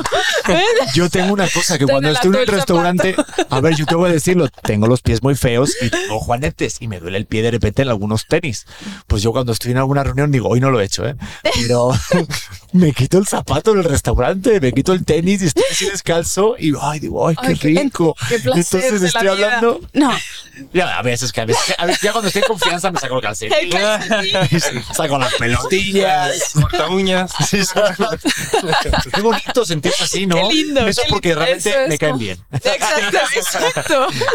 Si viene a Pedro sin zapatos, que estamos ok. A ver, no, pues. A ver. No, mira, ahorita me lo quité al hablar. Pero no, pero sí, es que, es que siento que a la hora de viajar, ahorita que decías tú lo de, lo de cuando viajas solo, yo siempre aconsejo que la gente viaje sola.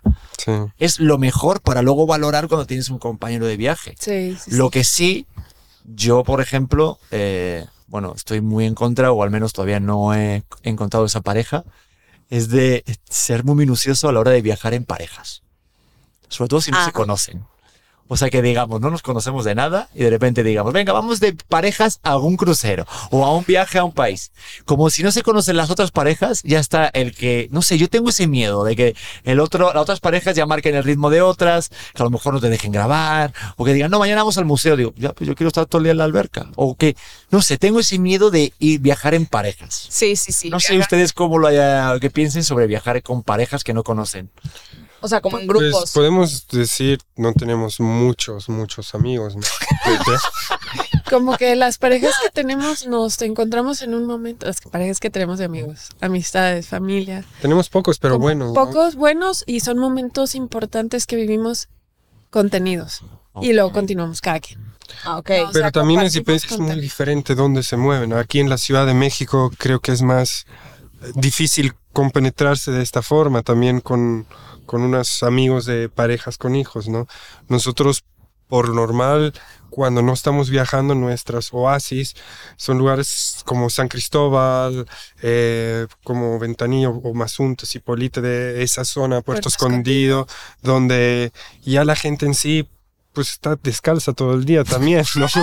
es como que, ah, mira, ahí nos... Hermano Ahí descalzo. conversamos, Desde- tocan los pies. A ver, la rara eres tú, Nancy. La rara eres tú cuando de repente tienes tenis y todos descalzos. Digo, uy, ¿por qué le pasa a ella? ¿Por qué va con tenis? Exacto. Pero con, con, con ellos como que ya, ya hay ese respeto mutuo. ¿Qué quieres? Ah, bueno, vamos por ahí, va, tú haz lo que quieras, no hay ningún, nadie ejerce presión encima de nadie. La- la- ya las escuelitas son muy alternativas, ya la forma de enseñanzas son, son diferentes, ha ido Sí. como que mucho más en, en, en la libertad, ¿no? En el desarrollo Entonces, ¿Ah, sí? infantil libremente. Entonces, en general, como que coincidimos con, con matrimonios que Ajá. tienen hijos, así como Imán, tú, compartimos momentos y no hay dificultades porque tenemos, coincidimos con esas cosas, ¿sabes? Que se hace muy fácil.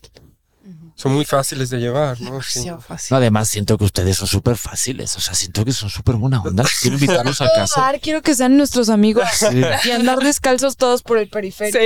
¿Cuándo, cuándo nos vienen a visitar a Oaxaca? Pues queremos. Ah, nos Sí. encantaría. Yo me muero de ganas. Yo de verdad termino un viaje y ya estoy planeando el que sigue. Sí. ¿Verdad? Es que a ti te le encanta mucho viajar. Me y sí, gusta. de las de ordenar todo eso de, oye, que vamos a ir a este día a este lugar. Y yo sí le, no, pero tengo que pensar, tengo que pedir permiso y no sé qué. Es que Claro, yo soy o sea- de los Excels y ese a ese viaje no vino Pedro, pero hice yo viví en Nueva York y hicimos un viaje con toda mi familia y Nueva York pues es una ciudad gigante donde hay un chingo de cosas que ver, ¿no? Claro. Y este y les dije, bueno, yo les voy a hacer el itinerario, pero el tiempo era por medias horas, o sea, yo les cambiaba la actividad cada media hora.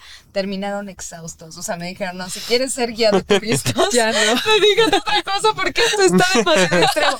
Y así los organizo. O sea, Sí. organizo de que me gusta. Con un hijo ya no. A eso Ya, iba. A eso iba justo con los clientes. Claro. Cómo los ha cambiado los viajes el, el tener a un bebé tan chiquito y viajando. Pues antes tal vez sí accedíamos, justo como dices tú, a áreas turísticas. Tal vez sí. Tal vez no. Si se daba el día. Mm. Sí, sí, sí, se daban todas las cosas, pero ahora con ella es como entre más calmo, entre más rico. Por ejemplo, venimos de Veracruz y estábamos cerca del carnaval que iba a ser. Sí. Están todas las gradas, las preparaciones, todo súper bonito, súper organizado. Pero yo, hey, no, este nivel es máximo, esto no voy a soportarlo con ella. Y de mis que la cámara y esto y el y tal. Dije yo, no, mejor vamos al infantil, donde si hay familias, hay niños. Y así vamos como calculando nuestra energía. ¿no? Pero más familiar y más. Ajá. También es importante, siento yo, vivir cada etapa en la vida. Yo viví la soltería, los viajes, todo al máximo. Luego Sí. me nació, o, o yo sentía como que ya no gozaba eso, quería viajar compartiéndolo. Ujú.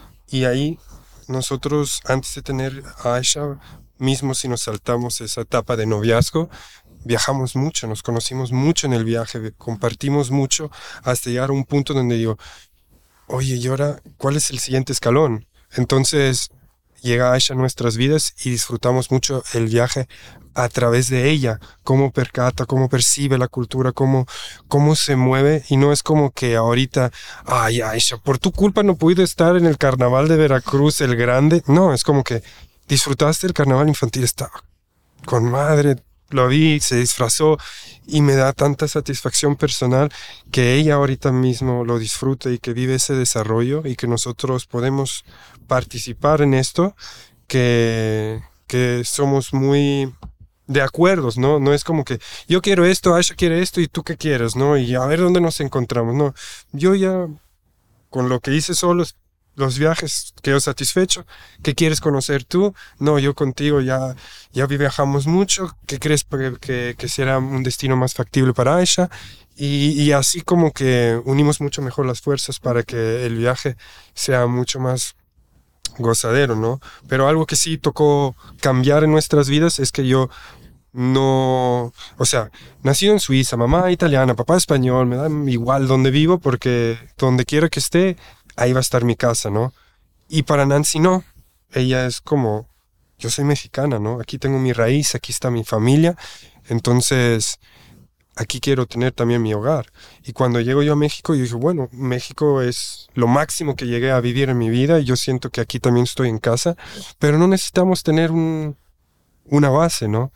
Como que siento yo que estaba muy traumado que mis padres se divorciaron cuando hicieron su casa, su hogar, ¿no? Entonces para mí era, yo nunca quiero que tener, tener un hogar porque es negativo para, para el matrimonio. Lo traducí así de una forma, ¿no?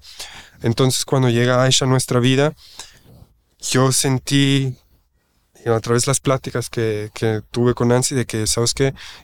Me gustaría tener mi nido. Mismo si andamos volando, pero regresar a un lugar y no ir como caracol arrastrando todas nuestras pertenencias, que los juguetes de Aisha y que luego los tiene que regalar y tenemos que comprarle otros juguetes y que tenga toda ella también su, su nidito, su, su tribu, su comunidad de, de niños, eso lo quiero yo y obvio que para mí no, no, era difícil ceder en ese momento, era como que, bueno, vamos a, a enfocarnos en, en, hacer esa base y luego ver cómo, cómo sigue. Y esa es la, la, fase de experimento que estamos llevando. O sea, yo no somos, no somos unos padres ejemplares, pero...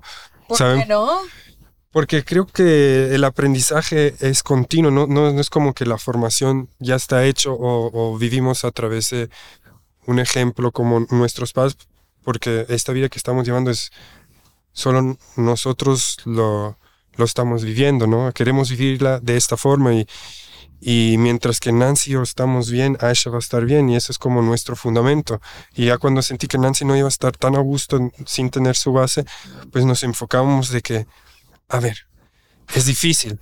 Todos los estados de México tienen una magia, pero ¿cuál estado es el que más nos atrae? y fue justo cuando estábamos haciendo el eco en Turquía donde me donde no le entendimos nada. Y Nancy entró a un cuarto y yo estaba fuera y de que quiero entrar no y me prendían una pantalla afuera. Y, y, justamente estaba chistoso porque el padrino de Aisha el viaje a Turquía era porque se iban a trasplantar pelos, ¿no? Ah, claro, son los mejores allá. Todo, parecía Mars Attack, su cabeza, y estaba acompañándonos ahí fuera, los dos viendo la pantalla, y ya Nancy como que, ¿sabes qué? Ya no me late, ¿no? Esa, esa forma de viajar, ¿no? Y ya fue cuando, cuando tú decidiste regresar a México para el bien de, de todos, ¿no? Tú decidiste, yo quiero tener este parto en México, ¿no? Sí, es que para, para poner en contexto, cuando estábamos en Suiza, que fue donde me enteré que estábamos embarazados, eh, el primer eco, como que la emoción y tal, me la... ¡Ay Dios! Fue muy fuerte porque la, la ginecóloga, que era súper recomendada, muy fría, de una manera tan fea, así como muy agresiva. O sea, yo, yo me sentía agredida. Tal vez para ellos los suizos no era agresión, pero para mí sí. Entonces me sentí muy mal. Era cuando estaba saliéndome la gotita así de, ay, bebé, se escuchan los latidos. Y luego ella, puedes abortar aquí en Suiza, es legal y si ¿O cuántos años tiene la escala, el porcentaje de que sea con síndrome de esto y lo otro, tal? Por eso tal vez si quieres eh, abortar.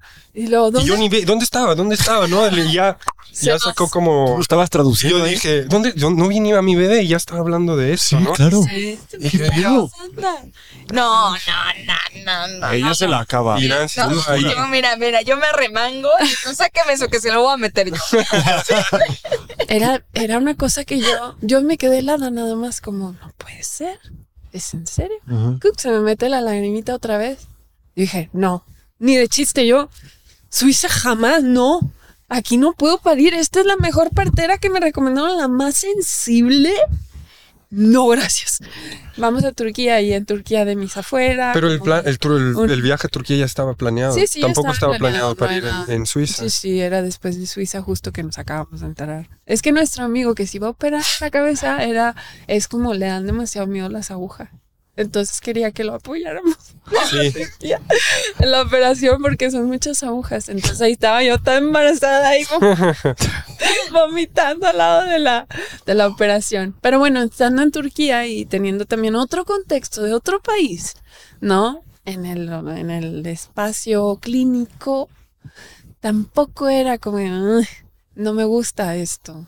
Yo quiero algo más, ah, más sangre, más así. La salsa, les Sí, digo que, que es más siente. salsa. Entonces dije, no, México, México vamos, pero no quiero en un hospital si es posible. Y sé que algo ha sido como eh, partos en agua, algo, he escuchado. Y en México seguro hay, esto hay. Entonces fue desde Turquía donde me puse a explorar y vimos parteras en San Cristóbal, en Chiapas, como la mayor cantidad de parteras que están como oficiales o que tienen en línea contacto y tal, y en Oaxaca. Entonces como que ya desde ahí ya nos enfocamos en los dos estados que ahorita son nuestra base. Como que ahí fue el nido, ¿no? Se dieron las cosas. ¿Y cómo fue el parto? Al final, ¿cómo lo eligieron? ¿Cómo? Pues mi elección era hacerlo natural en casita, si se podía en agua, pero previamente tuve, tuvimos los chequeos en ginecólogos, por ejemplo, en Monterrey. Yo investigué así, quiero un ginecólogo muy, muy, muy bien reconocido, con Porque en ese momento estábamos en Monterrey, ¿no? Aún no. Monterrey, ajá, antes de ir a San Cristóbal y a Oaxaca. Y el ginecólogo me dio la luz verde y todo el tiempo iba acompañada de profesionales que no son parteros, no son parteras, sino ginecólogos de todo. Y siempre estaba la luz verde, siempre estaba muy bien acompañada y todos me dijeron, estás sana, tu bebé está sano, tu embarazo está bien, tienes luz verde, puedes hacerlo en casa, ¿no? Que también fue un choque luego para tus padres que estaban en Monterrey. Y dices, Estamos en Monterrey, ¿por qué no quieres parir aquí, no? Y ella se dice, no, quiero irme a los altos de Chiapas, en San Cristóbal, porque ahí vi que, que, que están mu- muy presentes la- las parteras, ¿no? Mm, los partos naturales son más Oh. normales. Entonces quiero llenarme de ese, como de esa energía para que sea como más fácil. Y, y convencimos toda la familia y nos fuimos a un road trip de Monterrey hasta San Cristóbal. Nancy, tú estabas en, a los pocos meses, que eran dos, Tenía segundo- tres meses. tres meses. Y ahí, manejando hasta San Cristóbal, rentamos dos cabañas en una, en una colina. Y, y con mis suegros tenían su espacio, nosotros el nuestro. También vino mi suegro. es- También vino mi suegro, eh, mi padre. que, que también Nan- Nancy entró en esa misma comunidad, ¿no? De yoga prenatal, de meditación, de... de Terapias alternativas. Terapias, masaje cranales, esto y lo otro. Y luego donde también yo tu- tenía que asistir para preparación de partos, de, de informaciones que ni yo sabía, ¿no? De, de, de toda una formación también, tanto para la pareja como, como para la mujer embarazada, que en este caso era Nancy Sí. que, que ahora esa comunidad que, que se formó son todos amigos de Aisha también, los chiquitos, ¿no? Porque era todo del grupo de, de amigos Todas de Nancy. embarazadas todos- al mismo tiempo, haciendo todo. Entonces nació Aisha. ¿Cómo te fue?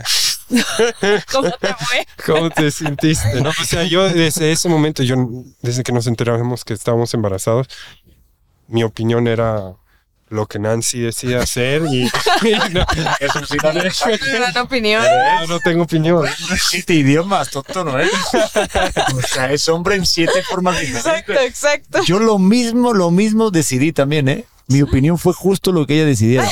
Sí, ¿no? Sí, sí, me fue muy bien, ¿eh? Fue su opinión. Sí, lo que pasa es que nosotros en este caso sí pagamos los guantes, que tú ya Los mencionaste. guantes y todo. Lo mío fue Sí. cesárea. Lo mío fue cesárea. Lo, lo suyo fue cesárea. Sí, sí, Pero todo salió bien. sí. Sí, todo bien. Ay, ya lo viste. Sí. todo. Hermoso. Saludable, muy Sí, pero, pero como que me atrae mucho el saber cómo es del... Sí, porque fue sí vimos en agua. en agua. Uy, hubiera sido muy lindo en agua, pero hice un caldo. Es que la, ¿Qué? El pollo. Empezamos a hablar de comida. Sí, sí, no, no, no, no. En, en San Cristóbal hace mucho frío y era diciembre. Entonces era frío, frío. Y en una cabañita de madera. Entonces en un cuartito nos pusieron la alberquita y ya, pues, ah, ya empiezan los dolores, tal. Este, yo según iba a tenerlo ahí, era el plan. Pero resulta que no era. O sea, me metí y no. Bueno, espérame antes. Quiere, quiere decirle Claro, como que claro. las parteras, yo, ¿cuándo sé que tienen que venir las? Porque no están ahí. Tú tienes que llamarlas y Claro. vienen y, y se instalan, ponen la alberca y, y están ahí. Yo, y- pero no viven ahí cerca. No, no, yo ya estaba así como que no van a estar en el tráfico y no van a llegar. ¿Cuándo sé? Y ya Nancy empezó a sentir las cont- contracciones, perdió el tapón mucoso. Bueno, yo ya estaba instruido súper bien. Y este es el tapón mucoso, esto es serio, ¿no? Tómalo Mira, mira, está todo esponjoso. Sí, ya tienes contracciones, ya, ya, ya, ya tiene contracción, ya, ya, ya, ya tiene que venir aquí, ya, ya perdió el tapo mucoso, ya, ya no sé, la alberca, todo tiene que estar listo, ya, ya. Y ya dice, pregúntale a Nancy cómo se siente. Amor, ¿cómo te sientes? Y ya, ya, como que, bueno, las contracciones me duelen. Dice que las, ah, te está respondiendo. Sí. No, entonces aún no está lista. Cuando ya no sientes que te está respondiendo bien, ahí es cuando ya empieza el parto real. Y yo digo, wow, ¿cómo le digo eso ahora a Nancy, no? Porque luego dices tú, ¿con quién, con qué parteras estoy trabajando, no? Entonces, m- mejor dije, no, bueno, igual al rato bien, sí, Nancy, van a venir. Sí, sí, ya, ya están en camino. Y yo ya, uff, ojalá ya vengan. Y ya, ya dije, ¿saben qué? No me siento a gusto con esta respuesta. Eh, me, me daría mucha paz si pudieran venir ya, ¿no? y por dentro sacamos un lado suizo. Sí, sí, y luego tu mamá también estaba ahí porque Nancy decidió de que la única persona presente yo y, y también mi suegra, como aportando tal vez de que a- alimentos o algo así. Y luego ya llegan las parteras y ya dicen, la mi suegra dice a la partera, oiga, así como ve a mi hija, como en cuántas horas tendré el bebé en brazos, ¿no? Ya, y Nancy, mamá, fuera, tú también, ¿no? Como que tache guarache, te vas ahí a la cabaña de los sue- del suegro. De los eliminados de la casa. y ya está bueno, también se tuvo que salir ahí y ya estaban las parteras ahí. Sí. Ah, sí hicieron- la corriste. Sí, la sí. corrí. La corrí.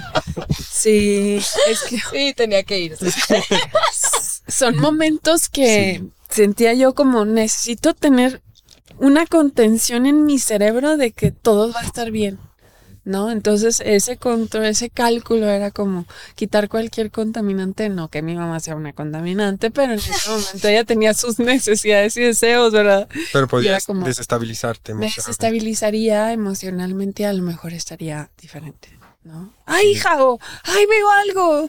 ¿Qué está pasando? Que por de hecho también ellos súper, súper ah, Sí. buena onda que pues tú también eh, la decisión era como muy extrema al final, ¿no? si De que... ella hacía alguna cosa que yo viera y que viera que... Y, No, yo me refiero a tu parto, ¿no? Tú decidiste tener un parto en una cabaña en San Cristóbal y ellos como que, pues en México hay muy, muy este estereotipo del norte y el sur, como que. ¿no? Sí. ¿Por qué vas al sur? No, no que mis suegros pensaban así, pero era como que serán mejor los doctores del norte que del sur, o, o mi hija, Estás haciendo lo correcto. estás haciendo lo correcto, pero en ningún momento, ningún momento ellos em, sembraban esa semilla de dudas, ¿no? Era No. como que, bueno, tú decides esto, adelante, Sí, era y más te que vamos a mi mamá- acompañar, ¿no? Entonces, Mamá naturalmente le iba a salir algo y como le... quiero resaltar nada más que Sí. ese amor incondicional que nos dieron desde siempre mis, mis suegros, hasta en decisiones donde dicen, por el bien de mi nieto, no quiero, no, a ver, vamos ahí, bueno, pues, suegra, lo siento, este, bueno, no te preocupes, tú avísame, ven a tocar cuando, no importa si es las 3 de la mañana, 4 de la mañana, nada más, ve a avisarnos a, a la cabaña de abajo, Y sí, sí, sí, ¿no? La cabaña, ¿qué tal? Y luego se me ocurre, como veo que tiene frío, empiezo a enchufar todos los calentadores que encuentro y se nos va la luz. No. Y como, y como luego y voy y toco la puerta y ya no, no, es que se nos fue la luz. Y mi suegro es ingeniero eléctrico y empezó a hacer un puente desde otra cabaña de, de luz para traspasarnos luz y porque se quemó en una, no sé qué se quemó. No, no. No, Algo es se que- quemó y- No se quemó nada, era pero, demasiado. pero sí estaba haciendo frío de Yo soy tu suegro y te digo, con todo lo que has viajado, con tus estufas, y un contacto no funciona. Sí, no, no, no. Y después- Entonces, regresando a lo del caldo, yo no sabía, porque es mi primer parto, ¿no? Entonces pusieron la alberquita y se pone caliente el agua para que esté a gusto, al- eh, un clima que pueda recibir al bebé. Imagínate que está calientito aquí adentro. Sale un agua fría, pues no. Entonces tiene que estar como tibiezona, ¿no? Entonces yo, ya, ya, ya, ya voy a parir, ya, ya viene el bebé. Y me meto al agua. El dolor era muy intenso en ese momento. No sabía qué más intenso iba a ser. No, no. Entonces cuando entro, pues no, no, no llegó el bebé. Y seguramente en el proceso de eh, empujar y eso y el otro, pues muchos líquidos salieron de mí, ¿no? Pero bueno, en ese momento, no, no fue, va, ya me voy a salir, bla, bla, bla. Sigue el parto, muchas horas, muchas horas. Y luego después otra vez, ay, otra vez, ya viene, ya viene. Me meto otra vez y resulta que el agua ya se había hecho caldo. O sea, mis líquidos como que con tanto calorcito y las horas que pasaron ya olía a caldo. Y yo, en este momento. No, ay no, no, de verdad me dio mucho asco. Y no me da asco, a mí no me da asco mi ser, pero ese proceso de mis Sí, líquidos, como que con el calorcito no Sí, era. que me gritaba, métete conmigo. Bueno, vale. Y me- no, y Lo ya hacemos nosotros. Y Nancy me dijo, y ahí me decía, ¿qué, qué pasó? ¿Qué, qué algo? bueno? No, no, está todo, todo. Bien, tranquilo". todo bien. Pero luego la Pa'lante. partera me decía, si el agua está muy caliente, si entra muchas veces, como que retrocede las contracciones Sí, O sea, se, se relaja demasiado el cuerpo, entonces como que va a tardar más en el parto, ¿no? resulta por eso que. Aisha nunca rompió la bolsa. Así. Entonces, aunque yo sentía que ya iba a venir, la bolsa hacía retroceso, o sea, se regresaba, se regresaba, se regresaba y así como- más larguito. Sí, no sé cómo, como yo estaba checando, ¿no? Veía que salía la cabeza, pero como estaba en su bolsa, se volvió a meter. Entonces, cada contracción no es que ganaba de terreno, no eres que empuja, empuja, empuja ya, sino era empuja y se regresaba. Y Nancy, ¿qué está pasando? O sea, ¿por qué no? Me tuvieron que poner un espejo, tenía un asientito ya al alberca ya, adiós, por la paz, esa Un ya no espejo. Tenía un espejo y un asientito especial. Creo que es el egipcio. donde Ah, ya, sí, ya, como el, sí, el, ¿cómo se llama ese? espe- Bueno, Sí. digo, el asiento, sí, sí, sí. Sí, que es como una basinica, ¿no? Para que caiga el bebé sostenido por la partera. Entonces desde ese asientito yo podía ver con el espejo cómo salía Aisha en la cabecita, pero ¡pum! se regresaba y se regresaba y yo, "Ay, oye, ¿esto qué onda? Pero claro, era parte de todo, no me desesperaba, era nada más como impresionante y parte de A, todo. a mí ahí sí, sí me des, porque veía la bolsa y como que salía algo y, y el, el cabello así flotando, ¿no? Así en, en la bolsa. Y yo de, ¿qué pedazo es esto? No tiene que salir la cabeza. O sea, en ese momento yo estaba, porque vi a Nancy ya tan era, sufriendo. eran Yo dije, muchas horas ¿y ya. ¿con qué pedazo va a nacer primero? Mismo si tuve toda la, la educación, pero vi como que no entendía que era la bolsa y el, y el cabello flotando entre la bolsa, que cuando salía una parte así, dije, ¿qué, qué, qué será esto, no? ¿Cómo? Claro. Qué raro, ¿no? Y ya, y ya, porque las parteras también nos dejaron mucho ese Las espacio íntimo, ¿no? Encantadoras. Sí. Eran tres. El, el cuarto, por cierto, contexto era oscuro, solo teníamos luz de las velas. Y las parteras estaban tres en cada esquina como gatos negros, escondidas. No observando. se ¿no? sentían. Estaban solo ahí. Y yo me sentía súper segura. Era como, yo sé que todo está bien. Venían así entre la oscuridad. Se acercaban a mí, me checaban a que estaba todo bien. Latido, checaban ¿no? los latidos del corazón de Aisha, mi corazón, que todo estaba bien. Y luego otra vez se iban. Y se Y estábamos solos. Nancy y yo, ¿no? Y era como que, Ajá. ¿qué hago? Y ámala, ¿no? ¿En serio te decía, ya, ámala? Sí, Ámala, ámala. Todo está bien. Y yo dije, wow, ¿en qué nos acabamos de meter a- en unos momentos también, no? Sí, en plan de, ¿por qué no hubiéramos ido al hospital ahí en claro. Suiza? Oye, pero era como que ese, ese momento de Wow. superación máximo cuando Nancy ya con todos los dolores de que ya no está consciente y yo de que qué parte están haciendo primero, pero bueno, vamos a empujar, ¿qué posición quieres ahora? Agárrame del pelo aquí o, Sí, sí, o sí. de- Sí, fue muy bonito porque siento yo que de estar muy mentalizada a que todo fuera perfecto, como, como lo practicamos, como lo practicamos, ¿no?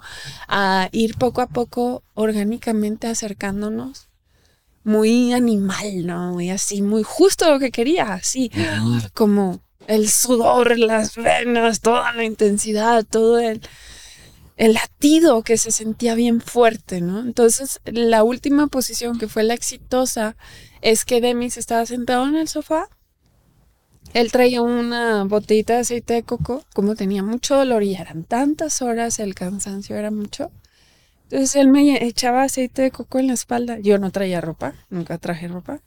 Este, me echaba aceite de coco en la espalda y con la mano me hacía, toda la espalda me recorría. Y ese me hacía, me daba como una intensidad así, una cosa enorme. Era tanto lo que él aportaba, aunque no puede creerlo que era tan importante, era mucho. Su aporte era como una fortaleza, dale amor, ¿no? Sin palabras, con sus manos así fuertes, el, la sensación del aceitito de coco con el clima que hace frío y el calorcito, pues era bien poderoso. Y me daba el masaje y me daba el masaje y era como los dos compenetrados así de que lo vamos a lograr, ya viene. Entonces yo me agarré de él, como las rodillas de él, él sentado, yo me puse aquí, aquí mi cabeza, y me acuerdo que te agarraba, cambiaba de posición, te agarraba aquí en la cabeza, te agarraba en los brazos, te agarraba en la espalda, pero yo estaba de cunclillas. Y ya fueron los Ya ahí, últimos- ya ahí, ya vieron la- el momento las parteras, se acercaron, ya saben, ahora va a ser, ¿no? Ahora sí ya llega bebé, ¿no? salió las así como- Y obviamente todo esto, todo este parto tuyo, sin epidural ni sin nada. epidural ni nada. No, ninguna anestesia. Y luego con la bolsita, esa bolsita de Aisha bendita, salió con toda la bolsa.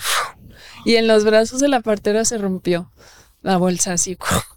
¿No? Se le Ay, quedó la bebés. membrana así tapada, como no sé si en México conocen el dibujo del patito calimero que trae media casca. Sí, claro. Así, así le Está tapadita así de su, de su, de la, la telita, ¿no? Que trae. Y traía un, una vuelta, un cor- el cordón umbilical solo traía una vuelta, ya me habían dicho los... En el cuello. en- sí, los ginecólogos, estaba todo bien, se podía tener el parto, era peligroso. Entonces ya yo tengo la capacidad de voltearme y ver ese momento que fue el primer momento, ¿no? Que conocí a mi hija. Entonces tiene la partera así y ella hizo el gesto más tierno. Agarró la telita de la carita de Aisha y se la quitó despacito. Me hablaba despacito, le hablaba a ella y le decía, todo está bien. Y luego agarra el cordón, se lo quita, suave. Y luego le va viendo la naricita, ¿no? Que, que vaya sacando el líquido. Era un momento tan hermoso, tan tierno, tan precioso. Dije, hicimos lo correcto. Y que nos olvidó también checar qué era, porque no sabíamos hasta el día de No. parto si es niño o niña. Sí, sí. Y entonces ya cuando le quita la membrana en la cabeza, todo, suelta el quita agua todo. a ella y de repente, oye, amor, ¿qué es? ¿Qué es? A ver. ¿Qué? Y ya, ay, es niña. Y ya, ¿Es niña? sí. Ay, Quiero aplaudir. No sé por qué, pero quiero Ay, está bien bonita la historia. Muy bonito. ¡Qué cansado! Fue, fue ¿Cuántas horas fueron? Uf, Días. pues realmente desde que empezaron los dolores, ay, no sé si co- contarlo, porque al final te das cuenta que esos dolores no eran nada, ¿no? Entonces, que Sí. dos, tres días y Exacto. al final ah, el trabajo de parto no te puedo decir exactamente cuántas horas fueron, pero perdí. Yo me perdí en él. Estaba un poco medio zombie, medio soñando, etcétera, porque el dolor es así, ¿no? Te hace como la Ujú. mente te aleja de una realidad para soportar, yo supongo. Por eso no, ya no, ya. Oye, pero también hay una, hay una, hay una cosa que ustedes hablan en una foto, creo que fue cuando nació eh, su hija, del nacimiento también de la mamá. Que ese día que nace tu hija, tu hijo, también nace la mamá. Y lo hemos hablado muchas veces en este podcast, es un tema recurrente, el de la identidad, de que ya dejan de ser ustedes. Bueno, también nosotros, ¿no? Pero siento que la mamá es, bueno, es otro, otro rollo, ¿no?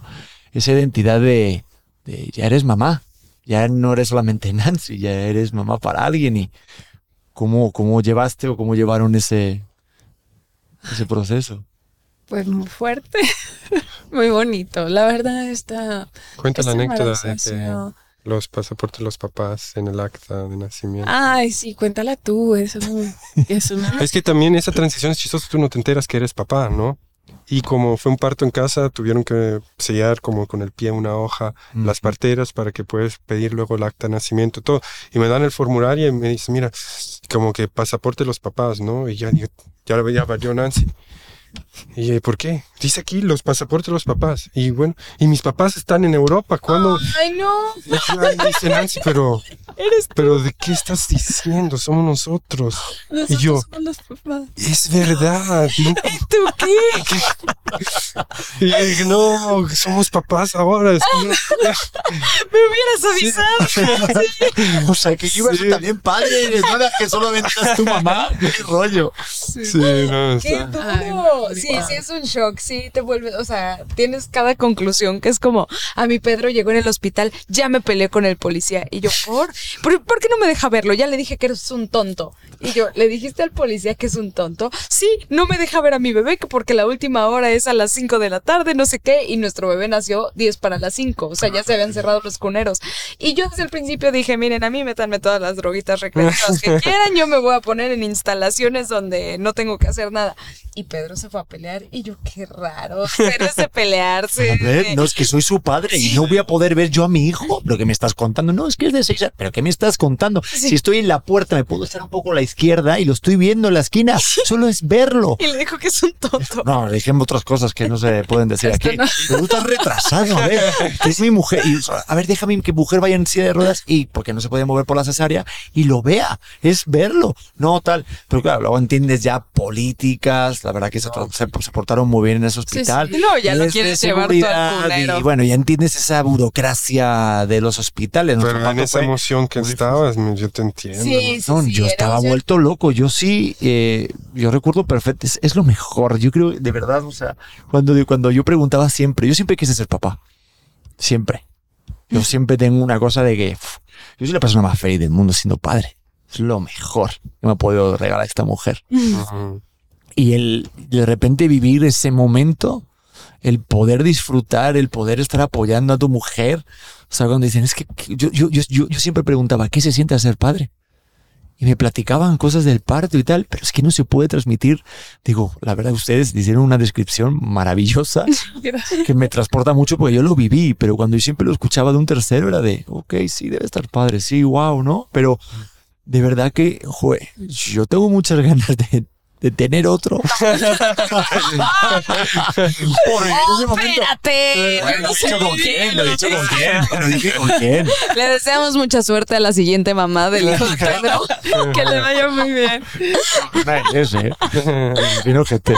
Pero bueno, No, totalmente. Yo creo que como no perder esa esencia y no perder como la congruencia que tú dices dentro de los viajes y no sé, de repente sí apostarle todo a algún proyecto. Está poca madre. Siento que justo la esencia que nosotros tenemos de lo auténtico no pudieron traerla de, de una mejor forma y de verdad les agradezco un montón que Ay, hayan gracias. Que lo- igual se escucha bien fácil, pero luego estamos ahí y estamos todo de que un vómito acá, ta- Sí, sí, sí. que nada que ver, ¿no? Pero lo intentamos por lo menos así como tú lo describes. Sí. no, no, no. Te- eh, vamos, los entendemos perfectamente. ¿Tú por con eso, qué te quedas? Ah, yo me ¿Bajas quedo. tú? Ah, falto yo. Falto yo. eh, yo diría que, bueno, como el consejo de así eh, a toda la gente que no la ha hecho, que viaje durante un tiempo, que tenga sus etapas de estar solo, aunque de repente nos cuesta de, vivir la soledad. Siento que no hay nada más útil. Yo también tuve una etapa de estar solo, viajar mucho tiempo solo.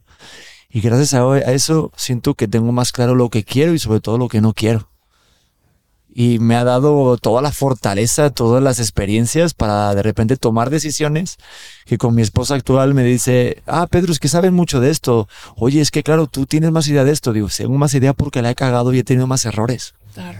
Y siento que cuando viajas solo, te das la libertad de poder tener tantos errores tú solo y de darte cuenta de, oye, puedo salir adelante. Sí. Eso es lo más impresionante, el decir al día a día, oye, es que yo por mí acabo de sobrevivir un día más.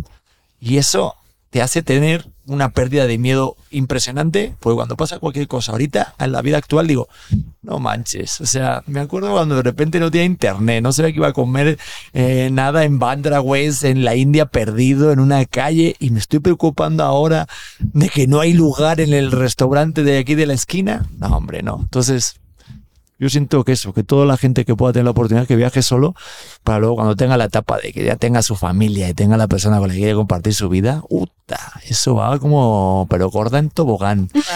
Sí. Va a estar mucho más fácil, yo siento. valioso. ¿Te gusta? Me encanta. Puedo cambiar, ¿eh? También. No, no, no, no.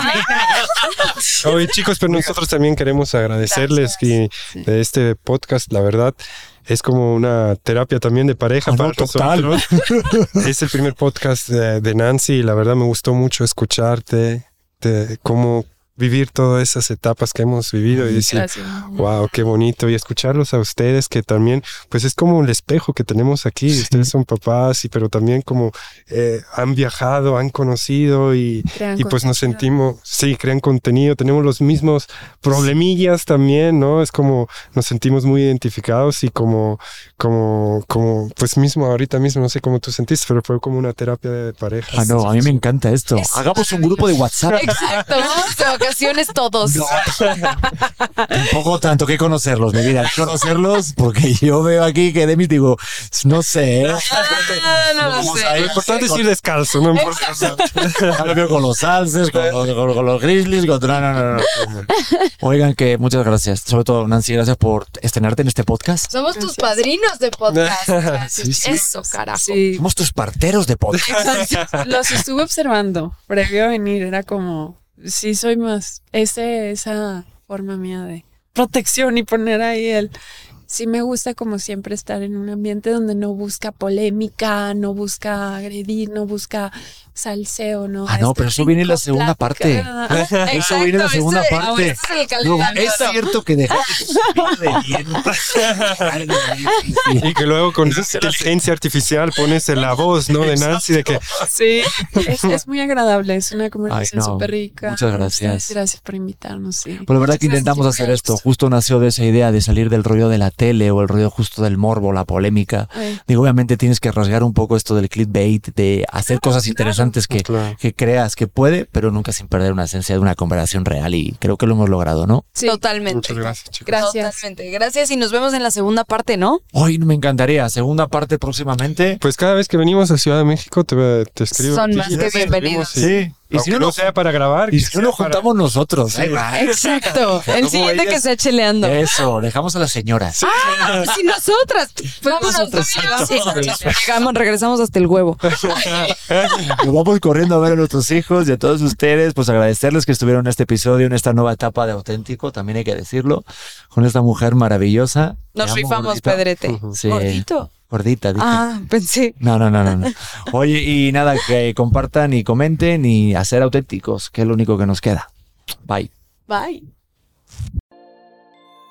Hola corazones, ¿cómo están? Yo soy Luz Carreiro y te quiero invitar a que escuches mi podcast El vuelo de una abeja que ahora está en su segunda temporada. Recuerda que es un espacio seguro de plática, chisme y aprendizaje de todo tipo de temas con todo tipo de personas. Y la puedes escuchar en tu plataforma de audio favorito.